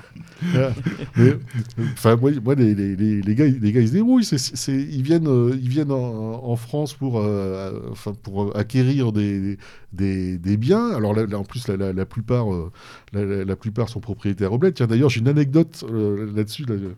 Euh, une fois, j'avais, bossé dans une association d'accueil famille de jour, et puis il y avait une dame africaine qui vient et pour faire un discours sur le sur le- l'esclavage moderne et l'es- l'esclavagisme pour dire que c'était mal et tout ça. Alors nous, de toute façon, on avec des africaines hein, dans, le- public, dans ces dans ces femmes-là. Et donc moi, je m'étais mis en retrait parce que moi, le discours sur l'esclavagisme, ça, me fatigue, quoi. Et elle vient, elle vient discuter avec moi. Elle me dit ah, vous ne semblez pas très très intéressé. Bah non, euh, non, non, moi l'esclavagisme, hein, c'est bon, c'est euh, moi, ça marche pas avec moi. Et euh, euh, elle me dit, elle me dit, bah oui, mais en fait, nous, nous l'association, en fait, on vient du Brésil et tout ça, on rencontre. Là, on, commence à rencontrer des femmes dans les, dans les centres d'accueil et tout ça. Et je lui dis, mais on est en France, là. C'est qu'est-ce que vous venez parler à des femmes africaines de l'esclavagisme en France, là, maintenant? Je dis, mais ça moi, ça ça n'a pas de sens, là. C'est, ça, ça fait que créer des tensions. Et euh, euh, là-dessus, la dame, elle me dit, mais euh, elle me dit, vous n'avez pas tort. Elle me dit, moi, une fois, euh, la, la première fois où on l'a fait, c'est dans, dans un centre d'hébergement. En fait, les dames avaient des esclaves au bled. Ah. Et elles étaient au RSA en France. Ouais, je crois que là, tout, tout est dit. Là. Ouais, Ah ouais, c'est la chaîne économique, on est tous l'esclave hein, de, de, de- de l'esclave. euh, Bah ouais, mais de c'est- quelqu'un ou quelque chose, voilà, c'est ça. Finalement, c'est comme le capitalisme. Bah, c'est un peu- Ah ouais, mais- On est en plein dedans. Ben ouais, mais c'est- pour ça, moi, je, à force d'avoir vu tout ça, c'est bah, après les Africains, les Africains, ils se débrouillent. Et puis nous, les Français, on va se débrouiller avec notre dette, euh, notre dette à 2000, euh, 2100 milliards. Et puis euh, notre pays qui est bétonné, hein, c'est un, un département tous les 10 ans. Donc je pense qu'il serait peut-être temps de, de penser un peu à nous et puis d'arrêter de penser à ce que les, les Africains, ils, ils ont une quéquette, ils s'en servent un peu trop, quoi. C'est euh, Oui, on est d'accord, mais euh, je pense que ça sera pas aussi simple. Mais euh, Bon. Mais bien sûr que ce sera pas aussi simple. Mais... Alors justement, dans l'ordre des initiatives, on va peut-être évoquer rapidement, avant de se quitter, euh, celle que ce, ce nouveau, euh, cette passion, je sais pas comment on peut la définir, euh, ce talent en tout cas, assurément, Ah. à- autour de la chose qui coupe que Voilà. notre ami Antonin a mis en place. Le et- qui coupe, c'est du vocabulaire orc, ça. Oui, Euh, voilà, c'est ça, qui, qui coupe, orc. Effectivement, donc euh, oui, alors donc deux mots là-dessus, Antonin, parce que c'est important. ah, bah ouais, je suis un peu- bah, euh, Une passion euh, réalisée, en tout cas de manière pas pratique et concrète, là pour le coup. Alors moi, en fait, je suis un, je suis un amateur de, de couteaux. Alors moi, je suis, un, je suis un amateur de tout ce qui est fait main. Mhm. Hein, donc, euh, que ce soit le travail du bois, euh, que ce soit le plâtre euh, euh, le- la pierre, euh, et les couteaux. Alors, euh, j'ai été voir plein de, de couteliers depuis petit. Quand je me déplace, je vais en, voir, euh, ainsi de suite. Et là, euh, j'ai décidé de me lancer à faire des couteaux. Alors, j'ai trouvé un, forgeron américain. Alors, j'ai pas réussi à trouver français parce que j'ai pris quelques contacts, mais bon, les gars, ils sont pas trop trop chauds. Et donc, euh, avec lui, j'ai dessiné des, des- des couteaux. Je lui envoie du bois. Et tiens, alors j'ai offert. euh, Mathilde, elle est, elle est gentille. Elle me montre le couteau que j'ai offert. Il est, il est beau. hein. Mais non, mais c'est justement si on voulait en parler avec euh, l'objet sous les yeux. donc Ce n'est pas très radiophonique, évidemment, on ne peut pas vous le décrire, mais c'est vraiment une, une lame extrêmement élégante, courbée, très effilée, avec un dentage. euh, alors, moi, bon, ça, ça va rire tout le monde, mais qui m'évoque, c'est très personnel, attention, qui m'évoque le dessin des montagnes dans les cartes de Tolkien, du Seigneur des Anneaux. En fait, comme c'est damassé, il y a vraiment ce côté-là. Enfin, c'est- vraiment magnifique. Ouais, c'est un très bel objet. c'est une lame d'elfe noir, Mm, enfin pour, mm. euh, pour les, les gros geeks qui nous écoutent, s'il y en a, bonjour. Ouais, enfin, des, des, des- des elfes noirs qui ont des petites mains. hein. Mais oui, mais c'est des elfes, ils sont, ils sont Alors, dis- dis-nous, où est-ce qu'on peut trouver ça? Gracieux. Alors, en, en fait, euh, donc moi, j'ai euh, j'ai une boutique sur euh, Etsy, E-T-S-Y, et vous allez dessus, vous cherchez euh, Damas et compagnie. Et je propose, euh, je propose des, des, des couteaux Damas et des, des objets en des objets coupants. Alors euh, Mathilde que je connais pas a eu droit au petit modèle, hein, à un petit Damas, et vous messieurs vous avez eu droit au modèle sauciflard. Ah, En fait, euh, Et nous en sommes très fiers et nous t'en remercions. On ne peut qu'inviter Et- nos auditeurs à aller, euh, euh, comment dirais-je, euh, à la rencontre de, ce, de, de ce, de cette passion et de ce travail remarquable. Parle-nous du bois un peu aussi, parce que là Ah, c'est de, la- la ronce de noyer. Alors, c'est. c'est, euh, c'est- enfin, ouais, je, je- je- je suis toujours ébahi quand je, quand je regarde ce bois-là parce qu'il est. euh, il, est euh, il est magnifique. Bah, va- Vas-y, toi, parle un peu de. Euh, Hein? Donc, euh, Voilà, d'abord. bois sombre dont on voit, on, voilà, on, on voit vraiment les, tout- toutes les veines. le- le- Donc c'est oui, voilà, un, un- un brun sombre, veiné de. Parfois ça va jusqu'au noir. Parfois, enfin c'est c'est vraiment magnifique. Il y a- il y a plein de différentes nuances et c'est. On est tombé sous le charme en tout Oui, cas. on est clairement. Ouais. Alors, euh, moi, j'avais lan- j'avais lancé le, le, le sauciflard au tout début, c'est euh, parce que j'en avais ma- marre de voir des, les guillotines à saucisson, alors que quand on prend l'histoire de la guillotine et. et- Oui, c'est moins glorieux, effectivement. Voilà, avec Mhm. Monsieur Guillotin, cher franc-maçon là. Euh, donc euh, j'avais créé le, le sauciflard pour contrer euh, pour contrer ça. Alors vous pouvez aller euh, Le sur. sauciflard contre-révolutionnaire. Ouais, ouais, c'est ça, ouais. Mais je l'assume, j'assume complètement. Donc vous pouvez aller voir sur euh, sur Etsy et vous cherchez euh, Damas, euh, Damas et compagnie. Bien. Bon, les plus anciens de nos auditeurs se souviennent qu'une une guillotine saucisson nous a vaillamment servi. Donc là, la prochaine, si on arrive à refaire une, une émission de Nouvel An, promis, ça sera au couteau. Oui, au couteau. Voilà. Voilà. En tout cas, Antonin, Beaucoup Tonoken. ouais, ouais.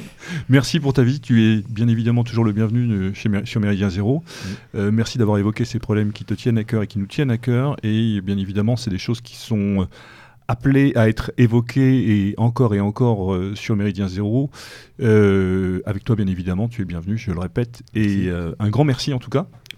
Et puis euh, à tous, à très bientôt. Je vous rappelle prochainement, donc dans le même ordre d'idées, en quelque sorte, il y aura cette émission qui vous annoncera le, pour vous annoncer plus exactement la, la sortie prochaine, la mise en ligne prochaine du, du site internet de Solidarité Populaire.